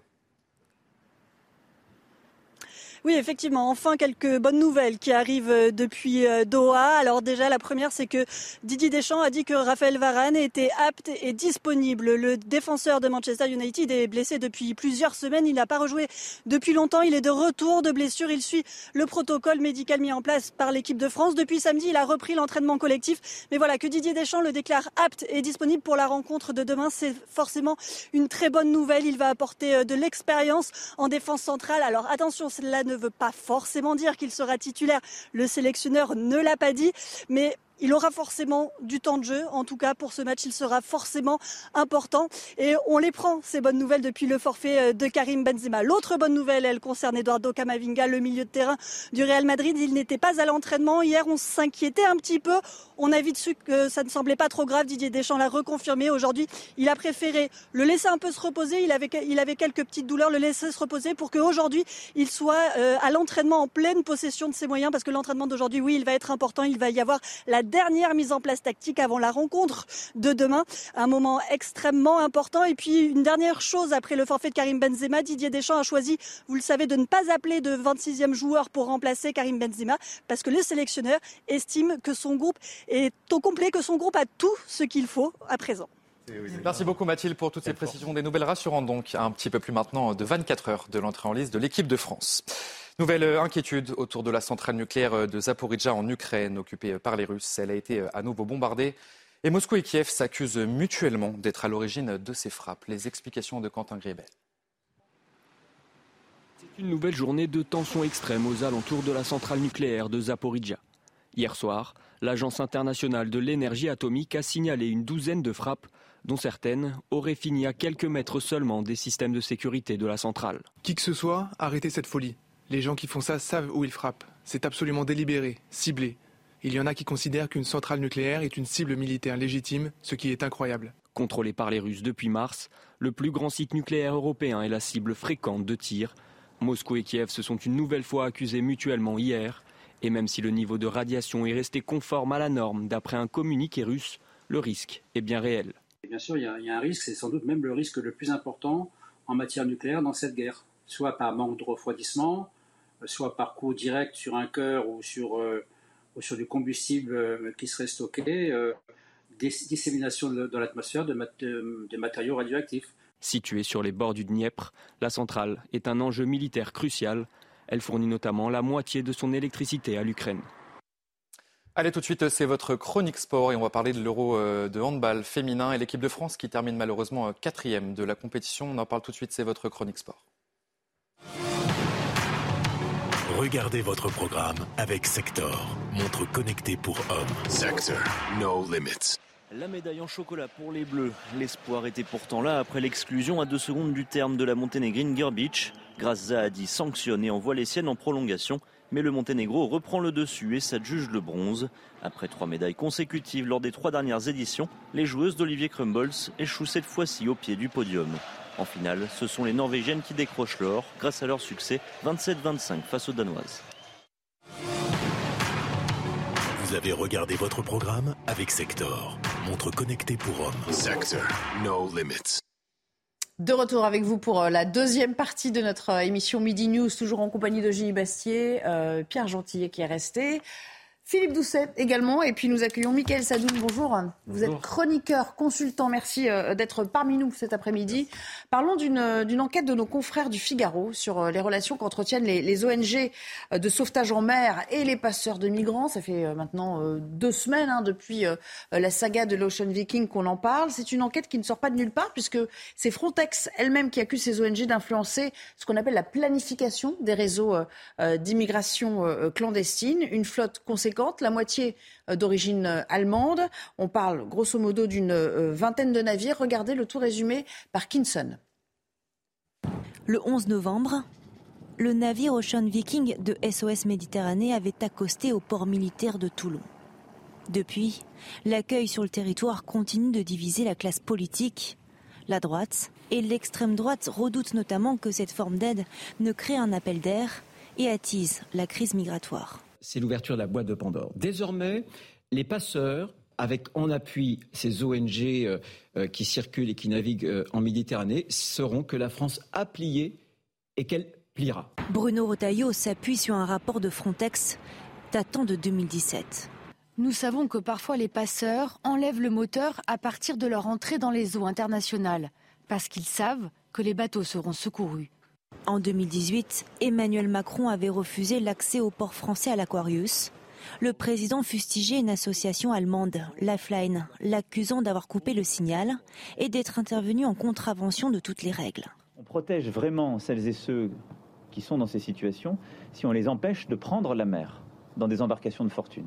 Un an plus tard, Christophe Castaner, alors ministre de l'Intérieur, renchérissait en formulant d'autres accusations. En Méditerranée centrale, on a observé de façon tout à fait documentée, je vous le dis, une réelle collusion à certains moments entre les trafiquants de migrants et certaines ONG. Certains navires d'ONG étaient ainsi en contact téléphonique direct avec des passeurs qui facilitaient le départ des migrants euh, depuis les côtes libyennes dans des conditions effroyables. Dans son rapport, les analystes de Frontex vont jusqu'à considérer que les traversées dangereuses sur des navires en mauvais état et surchargés ont été organisées dans le but principal d'être détectées par les forces navales et les navires des ONG. Michael Sadoun qu'on accueille, donc je vais commencer avec vous. Euh, on se dit quand même, c'est terrible, hein, c'est accablant ce rapport. On se dit que euh, à minima, ça ne fonctionnerait pas aussi bien sans eux, donc d'une certaine manière, ils entretiennent ce trafic. Ah, c'est sûr, euh, ils sont complices au moins de manière euh, involontaire. Alors après, il y a quand même des éléments qui tendent à prouver qu'ils sont complices volontaires des passeurs et qu'il y a vraiment des prises de rendez-vous au milieu de la Méditerranée pour aller intercepter des navires de migrants qui sont en fait organisés à l'avance par les passeurs d'un côté et par ces ONG de l'autre. Euh, moi, je pense que les deux cèdent l'un l'autre. Alors évidemment, les ONG font vivre le business des passeurs, mais de l'autre côté, les passeurs permettent quand même à ces ONG d'exister. Il faut quand même rappeler qu'une association comme SOS Méditerranée, c'est rappelé par, euh, par l'article du Figaro, euh, a un budget de 10 millions par an, d'accord, qui provient principalement du privé, mais bon, les investisseurs privés bah, on en connaît certains. On a vu encore la subvention votée euh, euh, la semaine dernière par. Euh, Bien sûr, et par des municipalités de gauche, notamment la mairie de Paris. Donc, quelle est la solution maintenant? La solution, ce serait de mettre fin à tout ce business dans la Méditerranée en s'attaquant directement aux passeurs. Le problème, c'est que l'Union européenne gère pas mal de ces sujets, ou ne les gère pas, c'est comme on voudra. décide de ne pas les gérer et que du coup il faudrait s'opposer frontalement à la doctrine de la Commission européenne. Eugénie Bassi, j'imagine que là, vous n'apprenez rien. Enfin, ça, vous conforte euh, sans doute dans ce que vous euh, soupçonniez déjà. Simplement, le fait que ce soit Frontex qui le dise, euh, rapport à, la clé, à l'appui, ça change quand même un peu la donne dans la manière d'appréhender le problème. Je rappelle que l'enquête de Frontex ne vient pas de sortir. Donc, elle est sortie en 2017. elle est exhumée maintenant. Nos dirigeants, nos dirigeants sont au courant. ils n'ont pas appris suite à l'arrivée de, de l'Ocean Viking. Première chose. Moi, il y a quelque chose qui m'intéresse, c'est que la moitié de ces bateaux euh, sont immatriculés en Allemagne. Et je voudrais m'interroger sur le rôle de l'Allemagne dans l'appel d'air migratoire euh, au niveau européen. Parce que il faut rappeler quand même qu'Angela Merkel, en 2015, a dit porte ouverte, un million de migrants en Allemagne, on les accueille. Euh, l'année la plus meurtrière dans la Méditerranée, c'est 2016. C'est-à-dire l'année qui suit l'appel d'air d'Angela Merkel. Première chose. Deuxième chose, même, même le gouvernement de François Hollande disait bon là ça suffit, stop, Angela Merkel est allée trop loin et s'est désolidarisée ensuite euh, d'Angela Merkel. Et là, on apprend que la moitié de ces bateaux se, sont immatriculés en Allemagne. Donc il y a un vrai rôle de l'Allemagne qui aujourd'hui est le maillon faible de, l'Europe avec la France en matière migratoire, puisque vous avez plein de pays, l'Italie, la Suède, euh, tous les pays euh, de, l'Est, la Pologne, la Hongrie, etc., qui sont, eux, de plus en plus réticents finalement à cet appel d'air migratoire. Et donc oui, effectivement, quand, les, ONG, notamment SOS Méditerranée, quand vous regardez son argumentaire, ils disent il n'y a pas de preuves scientifiques que euh, nous créions de, l'appel d'air, c'est évidemment faux. Euh, alors évidemment, on, ne peut qu'avoir de la pitié pour les gens qui se noient en Méditerranée, mais vous connaissez le livre, euh, le roman de Stéphane Zweig, La pitié dangereuse. Eh bien, l'Ocean Viking, c'est ça, c'est la pitié dangereuse. C'est une pitié qui entretient la prise de risque et qui entretient ensuite des, milliers de morts dans la Méditerranée. Philippe Doucet, il y a une phrase qui m'a frappée dans l'article. Nos, confrères, ils disent même les bateaux, ces bateaux ambulances, donc ces bateaux ambulances que sont ces ces navires euh, à l'origine de la, marine marchande, mais qui donc euh, portent secours à ces, euh, à ces migrants, ils permettent aux passeurs d'accélérer la cadence. C'est-à-dire qu'il y a des rotations qui se font comme un véritable business. C'est comme des, presque des navettes qui s'établissent. C'est quand même ça reste une organisation mortifère.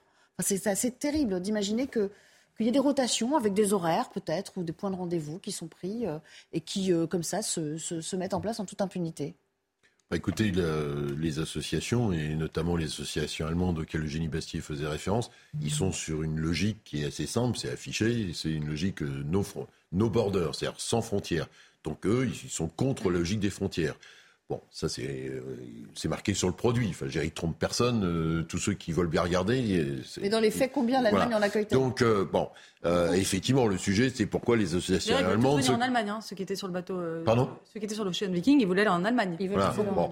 Donc, on est bien sympathique. À ma connaissance, l'Allemagne n'a pas encore une rive méditerranéenne, à ma connaissance. Donc, qui s'occupent de la mer Baltique ou qui s'occupent de ce qu'ils veulent, mais bon, euh, ils sont bien sympathiques, mais c'est pas, euh, c'est pas franchement tout à fait leur mer. Et en plus, c'est pas eux qui se prennent les problèmes, c'est euh, l'Italie, l'Espagne, Malte, la France. C'est ça la réalité, hein, la France maintenant. Bon, ça c'est une chose. De l'autre côté, vous êtes passeur. Imaginons ici, on est le conseil d'administration d'un groupe de passeurs. Eh bien, donc on se dit, bah tiens, où est-ce qu'est le bateau? Ils passent là et tout ça, donc ils savent. Et les bateaux sont à la limite des eaux territoriales libyennes, c'est ça la réalité. Hein. donc ils sont pas dans les eaux territoriales libyennes, mais ils sont à la limite. Et bah du coup, bah vous dites, bah tiens, il y a trois bateaux, on y va, c'est l'occasion.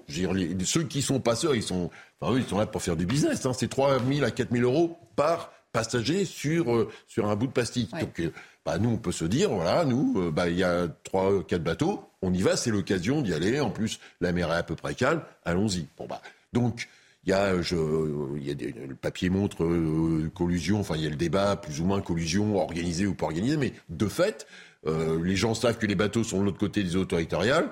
Bah, vous n'êtes passeur, vous avez zéro, enfin vous êtes là pour faire du business, c'est tout. La difficulté que nous on a, c'est que Frontex, et je suis pas d'accord avec vous sur la logique, le, le problème c'est pas la Commission européenne, c'est que euh, pour le coup, le, les pays de l'Union européenne n'ont jamais réussi à se mettre d'accord entre eux sur une politique migratoire. On fait blanc, on fait noir, on fait gris, on fait rose, on fait vert, mais on s'est jamais mis d'accord par rapport à ça. Et donc, en fait, chaque pays navigue plus ou moins dans ce dispositif-là. Donc l'Italie a varié, l'Espagne a varié. C'est Bruxelles qui décide, c'est la Commission qui décide en bah, fait. Oui, mais, mais la Commission c'est nous, c'est les pays à européens. Défaut, non, mais par défaut, parce que les pays ne sont pas capables de prendre. Euh... Si, un mécanisme de, de, de, répartition. Mais... Oui, oui par personne ne veut. Qui n'est pas respecté.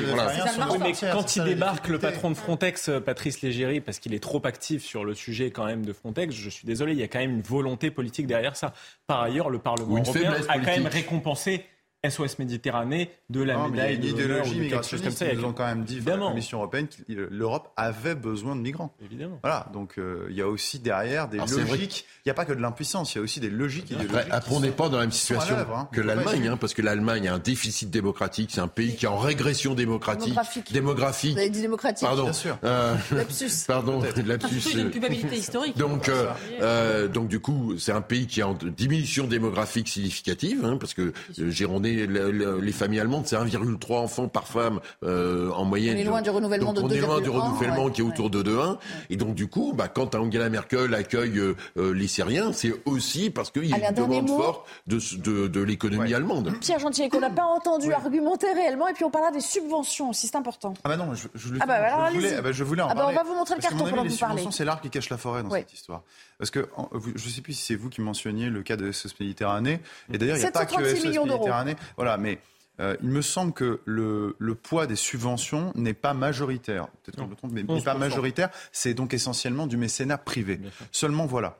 C'est une approche biaisée, parce qu'en réalité, ce mécénat privé n'est pas complètement neutre. En réalité, beaucoup d'associations, et pas que d'associations, aussi ce qu'on appelle des fonds de dotation, un sujet que je connaissais bien, et même parfois des fondations, euh, s'agissant de leurs mécènes, donc mécènes privés, vous, moi ou des entreprises, peuvent, sur les dons qui leur sont consentis, ouvrir droit à réduction d'impôts. C'est un vieux régime en droit français qui est codifié aux articles 200 et 238 bis du Code général des impôts et qui permet ces réductions sous prétexte que, effectivement, c'est une défiscalisation, ce que j'ai dit, euh, sous prétexte d'aide aux migrants. Mais en réalité, on voit ici qu'il y a une contradiction entre euh, la volonté du législateur français d'accorder ces réductions d'impôts et de l'autre côté l'objectif de préservation des frontières et donc de l'ordre public. Donc il faut Là, pas seulement voir les subventions, mais il faut aussi voir les réductions d'impôts qui sont accordées Donc faut, et qui, en gros, qui il faut supprimer la défiscalisation. Je pense qu'il faut à minima une législation au niveau du Parlement français ou au niveau du Parlement européen. Le Là, vous problème. dans un engrenage, vous allez avoir plein d'associations Non, parce pas qui du ne tout. plaisent pas aussi à Non, non, l'opinion non, non, non, non, publique, il y a- en fait, euh, je connais très bien ce régime. défiscalisés, vous allez voir, ça va être. Non, pas du tout. mettez le doigt Pas du tout. Non, non, euh, je, suis en plein dedans tous les jours. C'est, c'est- en fait, c'est vraiment euh, ce que je fais tous les jours. Et je peux vous dire qu'en fait, la difficulté du régime du mécénat français, c'est que il, est très mal défini. Il est très flou. Mm. Donc, en fait, si vous voulez, euh, c'est très facile d'accéder aux réductions d'impôts, surtout quand on est du bon côté de la barrière, si j'ose D'accord. dire. Vous voyez. Donc, faut mieux Donc, étab- faut mieux il les faut le préciser. Exactement. Il faut le préciser, ce régime du mécénat français.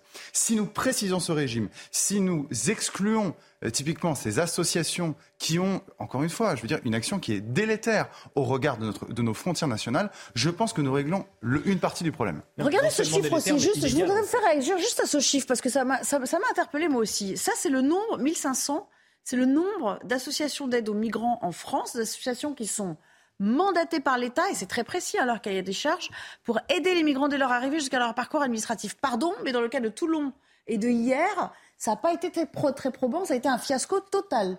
Mais parce que l'État. Parce que Mais- les magistrats Non, manquaient mais- aussi. mais Enfin, Non, mais, euh, cette histoire, Oui, mais on voit bien là-dedans la faiblesse. C'est-à-dire que l'État délègue une partie de son pouvoir à des associations parce qu'il s'est tellement affaibli lui-même. Et le fait de ne pas avoir, pourtant, sur quelque chose de médiatisé, de ne pas être capable, que le ministère de la Justice soit pas capable de déléguer dans les délais le nombre de magistrats pour traiter les cas par rapport à ça.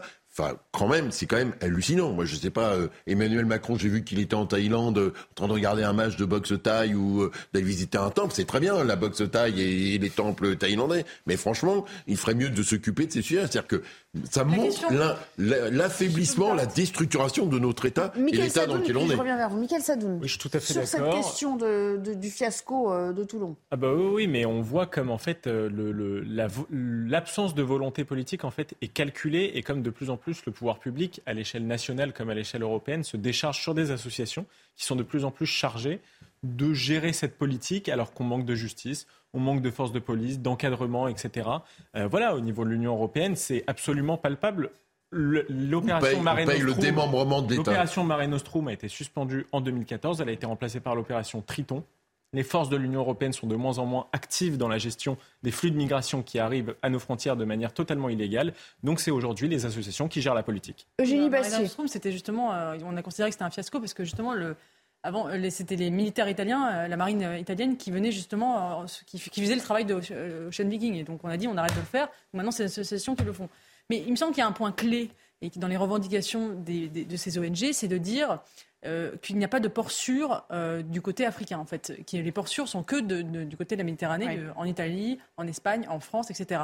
Et ça, c'est un, point, à mon avis, clé. C'est de, il faut que, le, le- les- que, au niveau international, on établisse que les ports de la rive sud de la Méditerranée, pour certains, sont sûrs et qu'on peut raccompagner les bateaux et ne pas céder à ce chantage. Parce que c'est un chantage qui est maintenant systématique. Et quand vous avez, par exemple, euh, Boris Johnson euh, au Royaume-Uni qui veut renvoyer les migrants au Rwanda, il dit c'est un pays sûr. Lui, il affirme parce que euh, non, c'est pas un pays qui est en guerre, c'est un pays qui se développe économiquement, qui a besoin d'ailleurs d'immigrants pour, pour, pour travailler, etc. Les ONG lui répliquent non, le Rwanda n'est pas un pays sûr. La CEDH dit non, le Rwanda n'est pas un pays sûr. Donc cette question de pays sûr est, à mon avis, capitale. Il faut que les, les gouvernements européens disent non, ce sont des pays sûrs, ce sont des endroits où on Juste un mot, tout à l'heure, vous n'étiez pas d'accord, euh, j'ai noté que vous n'étiez pas d'accord sur la question de la défiscalisation.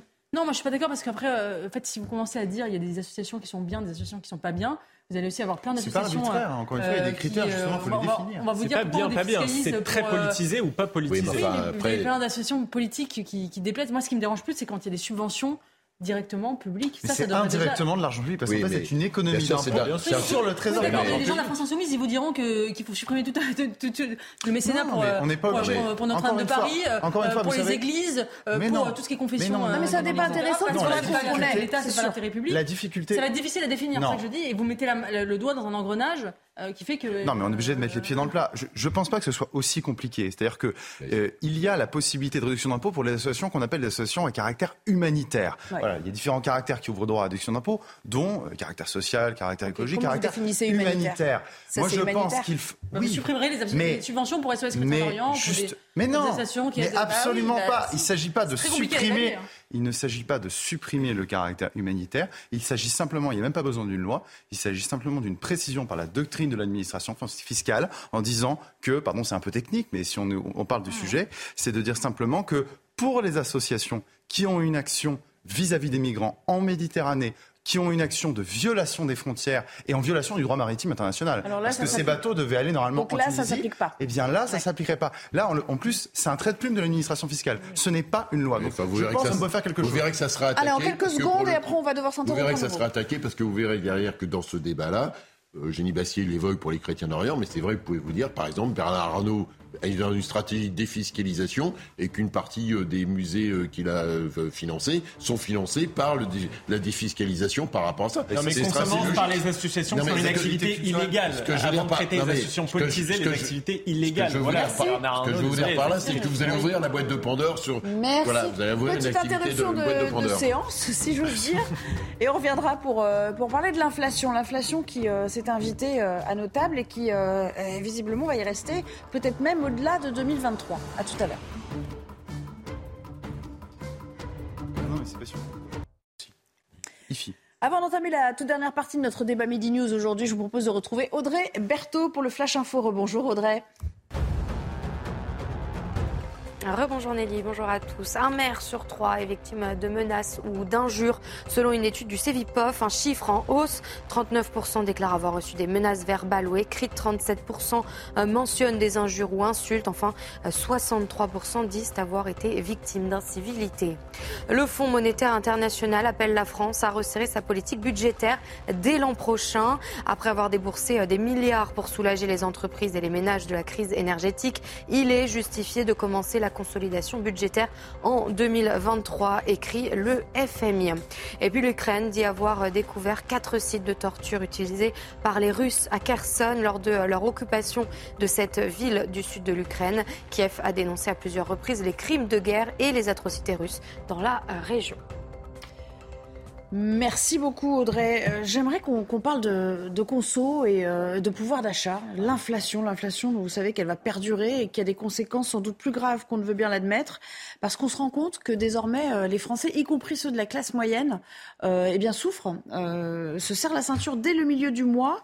C'est-à-dire que le budget maintenant est devenu si serré qu'à partir du 15-20 du mois, eh bien, euh, on ne sait pas vraiment comment on va, euh, on va tenir jusqu'au prochain salaire. Généralement, les, les salaires sont versés autour du 27-28, et bien il y a des gens qui sont obligés de calculer au centime près euh, euh, chaque jour désormais. Alors évidemment, ce sont les petits salaires qui restent les plus euh, impactés.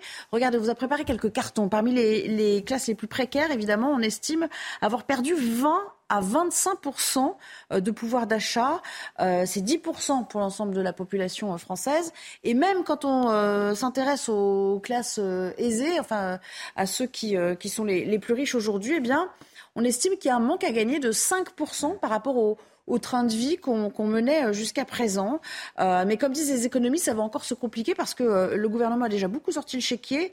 Il n'a plus beaucoup de marge de manœuvre pour appréhender la suite. Je vous propose d'écouter Michel-Édouard Leclerc. Tout le monde le connaît, il était chez nous ce matin pour justement tirer sur, la sonnette d'alarme en disant qu'il faut faire attention à, ne pas assommer encore plus les Français avec les marges réalisées par les industriels. Les conserves de fruits et légumes, on nous demande des cours pour de- des augmentations de 17,74%. Sur les conserves de fruits, on nous demande 20,55%. Sur le café, vous en parliez, 10,53%. Si on laissait passer ça, c'est un tsunami. Parce que les gens, euh, ils vont dire, mais on nous prend pour des cons. Euh, L'Ukraine là-dedans n'a rien à voir avec ça. Ok, il y a des problèmes d'énergie, mais l'énergie, c'est pas 40% de la valeur du produit. Donc, et comme ça se passe dans nos magasins, c'est à nous de réagir, c'est à nous de négocier. Donc, il faut qu'on négocie. Et je voudrais euh, que les pouvoirs publics soient de notre côté et avec nous pour dire aux industriels, vous prenez que les hausses nécessaires. Ça, c'est. euh, euh, Philippe Doucet, je commence avec vous. C'est un aspect dont on n'a pas beaucoup parlé. Les industriels, les marges qu'ils peuvent réaliser. On a beaucoup, c'est beaucoup focalisé sur euh, l'État interventionniste. et tout. On pourra y revenir et il y a sans doute peut-être encore des choses à faire de ce point de vue. Mais euh, la réaction euh, et la participation à l'esprit de solidarité des industriels, ça aussi, c'est important. Oui, parce que ce que les tableaux que vous avez montrés, évidemment, quand euh, plus vous êtes pauvre, plus par exemple le, euh, l'alimentation pèse dans votre budget. J'ai hein, donc euh, d'où le, d'où le fait que ce soit à 20-25% du budget, puisque une fois que les pauvres ils se sont euh, nourris, euh, logés, chauffés, généralement il reste pas grand-chose. Hein. Ouais. Bon. Donc évidemment l'impact des produits alimentaires est considérable. Là où Michel-Édouard Leclerc a raison. Euh, je trouve que l'Ukraine a le dos large, très large, hyper large, parce que le fait qu'elle ait la guerre en Ukraine, euh, le café qui est produit en Colombie euh, ou au Brésil, euh, quand il arrive, ou en Côte d'Ivoire, euh, euh, voilà, il n'y a, pas... de, de dire, Il n'y a pas, cause pas, chauffé au gaz euh, dans, euh, euh, au Brésil hein, ou en Colombie. Donc il peut y avoir un coût du fret. Mais j'entendais le, le patron de CMA CMG qui disait que le prix du fret avait beaucoup, euh, CGM pardon, avait beaucoup rebaissé. Euh, donc à un moment donné, il n'y a pas ce volume-là. Les hausses des salaires euh, dans les entreprises et de transport et de transformation, les salariés n'ont pas été augmentés de 15%. Je pense qu'ils s'en seraient rendus compte. Donc je pense qu'il y en a qui sont... Voilà, où l'Ukraine leur permet d'améliorer leur marge et de profiter du mouvement qu'il en est. Mickaël Effectivement, Sadoun. il a raison que le gouvernement devrait surveiller un peu cette dimension-là. Donc même question, tout le monde doit fournir des efforts aujourd'hui? Bah, je suis entièrement d'accord euh, avec ce qui a été dit par Michel-Édouard Leclerc et aussi par, par Philippe Doucet. hein. Alors, il y a la question de l'augmentation des salaires, ça c'est sûr et certain. Le gouvernement a essayé de maintenir le plus longtemps un salaire un peu à la baisse parce qu'il avait peur d'une spirale inflationniste. Mais là, on arrive à des sujets de pouvoir d'achat qui sont trop importants. Je pense qu'il faut commencer à augmenter les salaires de manière un peu généralisée. Euh, par ailleurs, il ne faut, il faut pas se concentrer sur la seule origine, euh, je dirais, du point de vue de l'offre des denrées alimentaires Oui. dans euh, l'inflation. Puisque François Villeroy euh, Villeroy de Gallo a récemment fait une, une conférence euh, devant des institutions monétaires en disant que la moitié de l'inflation venait de la politique monétaire qu'on avait eue pendant le Covid, c'est-à-dire qu'on a injecté globalement trop d'argent dans l'économie.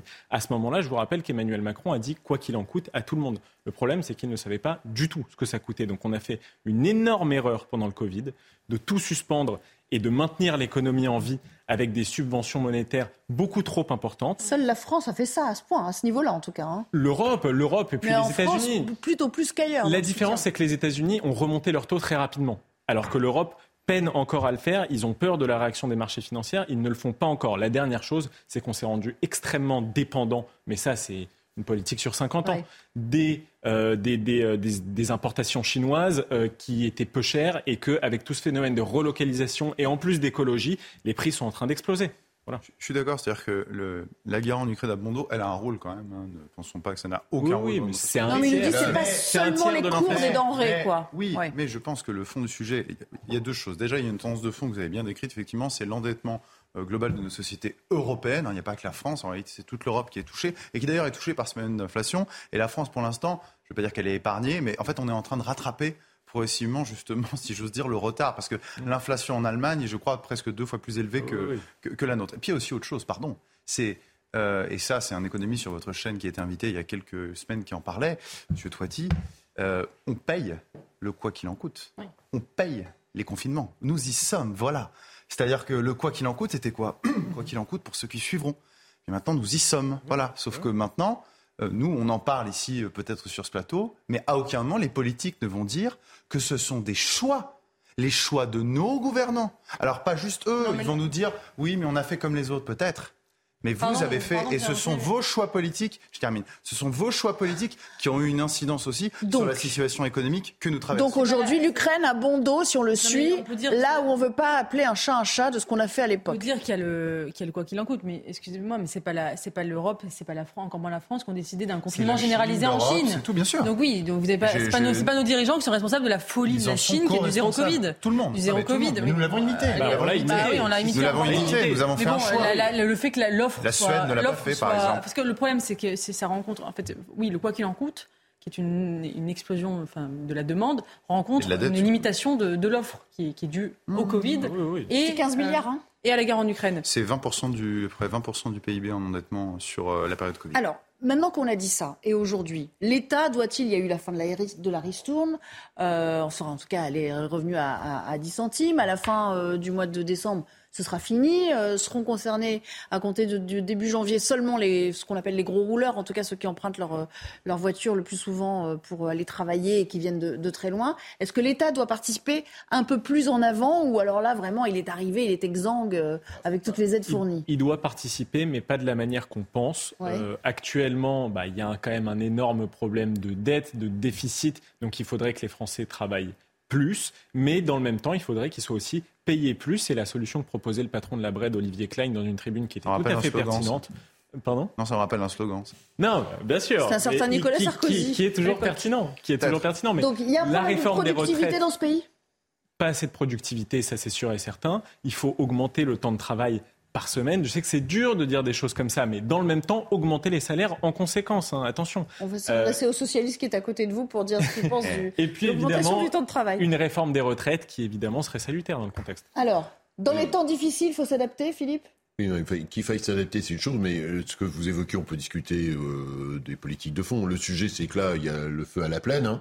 Euh, donc, la question, je veux bien entendre l'histoire de l'État. Enfin, pour le moment, vu ce qu'on paye comme taxe sur le litre d'essence, je crois que de baisser le taux de prélèvement. Ce serait déjà une solution. Ah oui, parce que au 1er janvier, comme tous ceux qui se déplacent partout, en banlieue, dans les territoires périurbains, dans le rural. Ils font pas tous, tout le monde fait pas 50 000 km par an. Bon, et d'empêche qu'il y a plein de gens, s'ils n'ont pas leur voiture, eh ben ils vont pas pouvoir aller faire leurs courses, emmener leurs gamins à l'école, au collège ou que sais-je. Bon, donc la question du volume de, la fiscalité sur l'essence aujourd'hui, c'est un moyen que l'État a maîtrisé, puisque de mémoire, ça fait presque 70% du litre d'essence. Donc quand le litre d'essence, c'est un pourcentage, quand le litre d'essence augmente, euh, je veux dire, l'État s'enrichit, entre guillemets. Ben, je pense qu'il pourrait, de ce point de vue-là, faire un geste par rapport à ça, et qui en plus est simple et concerne tous les Français et Français. C'est aussi des mesures globales et pas simplement que des chèques. Oui, mais on peut regarder les choses de façon conjoncturelle. Peut-être qu'on sortira de l'inflation dans les mois qui viennent, c'est déjà le cas aux États-Unis. Mais je pense qu'il faut regarder par la, la grosse focale, on est en de basculer, de changer d'air. Je pense que l'ère d'une consommation euh, à bas prix, à bas coût, facile, avec une énergie pas chère et abondante, est terminée. Et le président de la République l'avait dit, l'ère de l'abondance, c'est fini. Il n'avait pas tort euh, là-dessus. Je pense qu'on sort d'un modèle pour entrer dans un autre.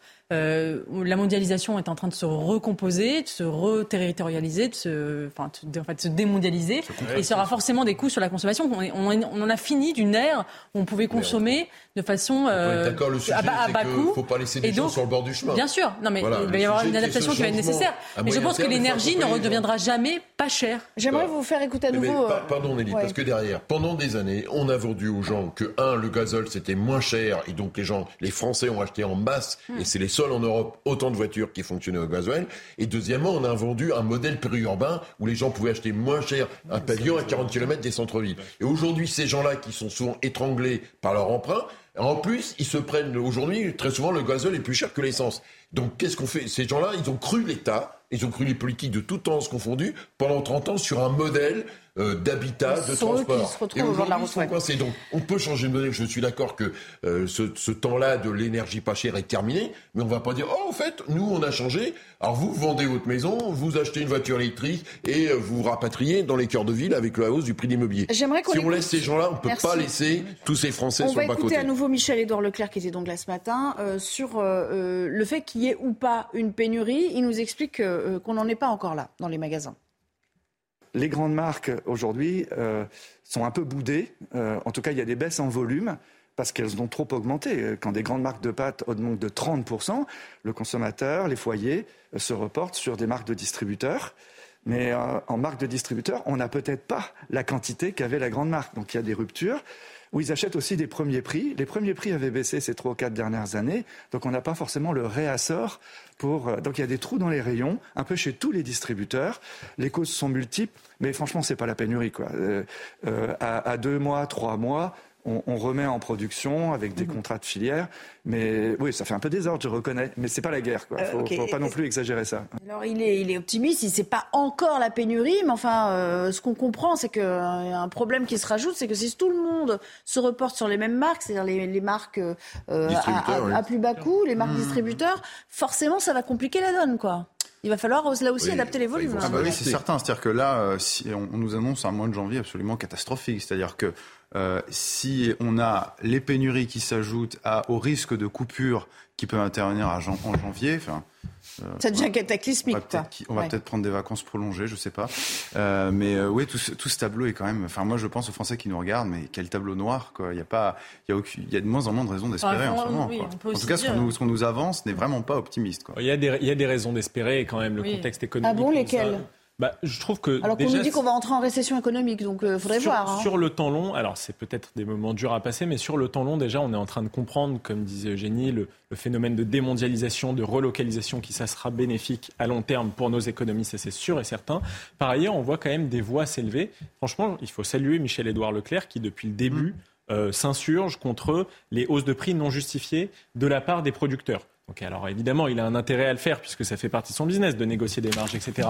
Mais euh, euh, je, je, pense qu'il y a des raisons d'espérer. En plus, on a quand même la chance en France d'avoir un État fort qui subventionne je dirais plus que de raison. Donc euh, voilà, on peut. Ce que je disais tout à l'heure quand je disais à quel moment euh, tout le monde participe aussi à l'intérêt général. Quoi. Exactement. Euh, mais, alors il y a une question que je voudrais vous poser. C'est, euh, ça fait partie, ça faisait partie de, des propositions du Rassemblement national, faire baisser la TVA euh, à 5% sur un panier de, de produits. Moi, je vois pas très bien. Enfin, je suis pas économiste, je suis pas spécialiste de la fiscalité. quel impact ça a réellement sur la consommation, ça? Est-ce que ça, est-ce que ça améliore le pouvoir d'achat? Ah mais je pense que bah oui, non mais ça. non, non mais je veux dire. Euh, évidemment. Non mais évidemment. Quel impact réel ça a? Est-ce que c'est une, si on, une si on fait passer une TVA de 20% à 5,5, évidemment. Alors ensuite, pourquoi l'État ne le fait pas? ensuite, bah, bah déjà parce qu'ils sont pas au pouvoir, je pense, accessoirement, si on parle du Non mais pourquoi l'État ne le fait pas Je si, pense si que l'État le fait. Parce qu'il a mettre de l'argent dans les sens. Enfin, on peut pas mettre de l'argent partout. Euh... Puis aussi parce que la TVA, pardon, c'est aussi le premier poste de rendement de l'État au niveau oui, du budget, tout simplement. D'accord? Et puis aussi, pardon, il y a un autre risque, c'est est-ce que derrière sur cette base de la TVA. On avait vu le cas au moment des restaurateurs. Je me souviens quand on avait mis une TVA ah plus, oui, ba oui, plus, basse, plus basse justement pour Sur les restaurateurs. Est-ce que les acteurs de la grande distribution vont jouer le jeu? Alors, euh, ça veut, je, je, je n'ai pas la réponse à cette question. En tout cas, si on décidait demain de baisser la TVA à 5,5, il est certain qu'il faudrait, à minima, des garanties, des moyens de contrôle et des moyens de pression. Les a-t-on Je ne sais pas. C'est pour Surtout ça que que le, le, filet est trop large. C'est-à-dire que on, on, fait trop dans cette crise des subventions indiscriminées. C'est-à-dire qu'on on dit euh, que ce soit sur l'essence ou sur d'autres Oui. produits, on, on fait, enfin, le- la même, tout le monde est logé à la même enseigne et il n'y a pas de mesures ciblées. Je pense qu'il faut aller vers des mesures ciblées pour aider effectivement les gens qui aujourd'hui galèrent véritablement. Et quand on voit les étudiants qui font la queue au secours populaire, etc., évidemment qu'il faut faire des choses, mais il faut cesser le quoi qu'il en coûte indiscriminé. Donc il faut cibler des populations euh, précises, fragiles, où il faut faire des, des- des chèques, comme ça a été fait euh, l'année dernière notamment? Euh, Je pense que le problème des, des- des chèques, c'est qu'ils nourrissent évidemment la, la- la- la spirale in- in- inflationniste. Euh, il faut, euh, je pense, oui, cibler sur les, sur les populations les plus fragiles euh, les aides. Philippe Doucet, la porte-parole du PS. de ça, dans- dans- sur, sur le, sur, sur le principe, je partage ça. La difficulté, c'est la difficulté applicative. C'est que, après, à chaque mesure de ce type, c'est une usine à gaz. Ah oui. Et le problème des usines à gaz, c'est comme quand on sait qu'un tiers des gens qui ont le droit au RSA, ils ne l'utilisent pas parce qu'il y a tellement de papiers à remplir que les gens n'utilisent pas. C'est pour ça aussi, par rapport à ce, qu'évoquait, euh, ce que vous évoquez, c'est euh, dire, sur la question, euh, si vous baissez la TVA de, de, de 15 points, vous la passez de 20 à 5, dans la pratique, est-ce que les prix vont baisser de 15% C'est pour ça que la proposition que moi je, veux- que je mettais sur la table, c'était sur la question du prix de l'essence, que ça c'est complètement sur la maîtrise de l'État. C'est-à-dire qu'on sait quel est le prix, et là, quand le, le pourcentage de taxes est aussi élevé, L'État peut bouger par rapport à, rapport à ça. Euh, Lionel Jospin avait mis en place ce qu'on appelait la TIPP flottante, c'est-à-dire la taxe sur les produits pétroliers, ça, qui était flottant, adapté à ça, ce qui permettait aussi de limiter euh, l'impact là-dessus. Or, vu le nombre de aujourd'hui de Françaises et de Français de toutes euh, catégories. Alors bien sûr, vous allez me dire le SUV de- du, du Parisien du 16e arrondissement, euh, il va bénéficier aussi là-dessus, mais dans leur immense majorité, les Français ils utilisent leur voiture et notamment tous les ruraux, les périurbains, les banlieusards, parce qu'ils n'ont pas le choix. Et ça, c'est une mesure qu'on peut contrôler avec un impact direct sur le pouvoir d'achat pour passer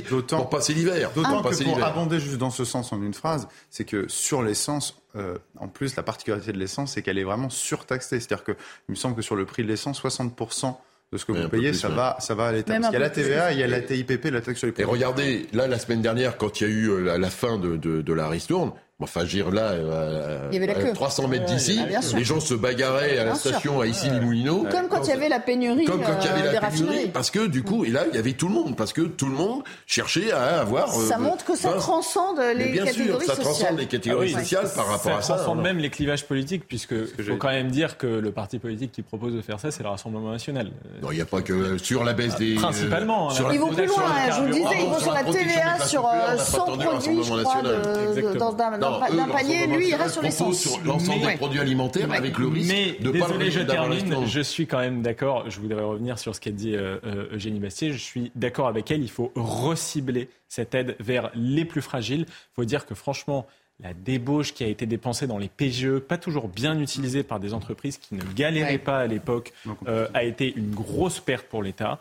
Euh, Il y a des, des tas d'aides pour l'écologie, la rénovation des bâtiments qui sont mal utilisées par des gens qui le font mal, il faut le dire. Il y a des arnaques aussi dans ce secteur. Donc refocaliser ça. En plus, on a une contradiction entre une politique monétaire qui veut diminuer la demande et une politique budgétaire qui veut au contraire la relancer. Donc il va quand même falloir euh, distinguer et choisir un peu. Effectivement, euh, on se souvient de ce, vous parliez des étudiants, on se souvient de ce cri d'alarme qui a été lancé il n'y a pas si longtemps, il y a deux ou trois semaines, euh, par cette jeune fille sur les réseaux sociaux, dont les parents habitent loin, euh, à Mayotte, et qui s'en sortait pas. C'est-à-dire qu'il lui restait, je crois qu'elle avait 100 euros de bourse, et une fois qu'elle avait réglé bah, les, les, dépenses du quotidien, mais encore sans doute pas pour un mois, mais pour une semaine, ne s'en sortait pas. Donc il faudra sérieusement se pencher sur, sur la question. Avant de se quitter, j'aimerais qu'on revienne évidemment à l'affaire qui nous a tous bouleversés tout au long du week-end c'est euh, l'horreur à, à, Tonins, dans le Lot-et-Garonne, après le meurtre de Vanessa, âgée euh, d'à peine 14 ans.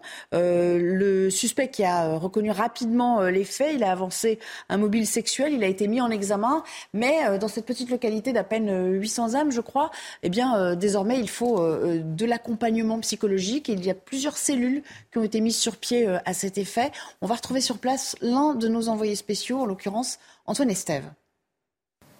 Oui, deux informations importantes à retenir de la visite de la rectrice d'académie ici à Tonins, dans ce collège de Germillac euh, ce matin. La première, c'est que les salles dans lesquelles eh bien, sont disposées les cellules d'aide psychologique pour les enfants vont rester en place le temps qu'il faudra. Elle l'a dit, même s'il le faut plusieurs jours, plusieurs semaines, euh, les assistants sociaux vont continuer à écouter les élèves qui le souhaitent, mais aussi euh, les parents, les professeurs, l'encadrement aussi de ce collège. Ils sont installés dans des salles ici. Alors beaucoup d'élèves ce matin, une vingtaine d'après la rectrice d'académie, ont souhaité justement rencontrer euh, cette cellule d'aide psychologique. C'est très important pour eux car ils veulent faire leur deuil. C'est ce qu'ils nous ont confié à l'entrée du collège ce matin.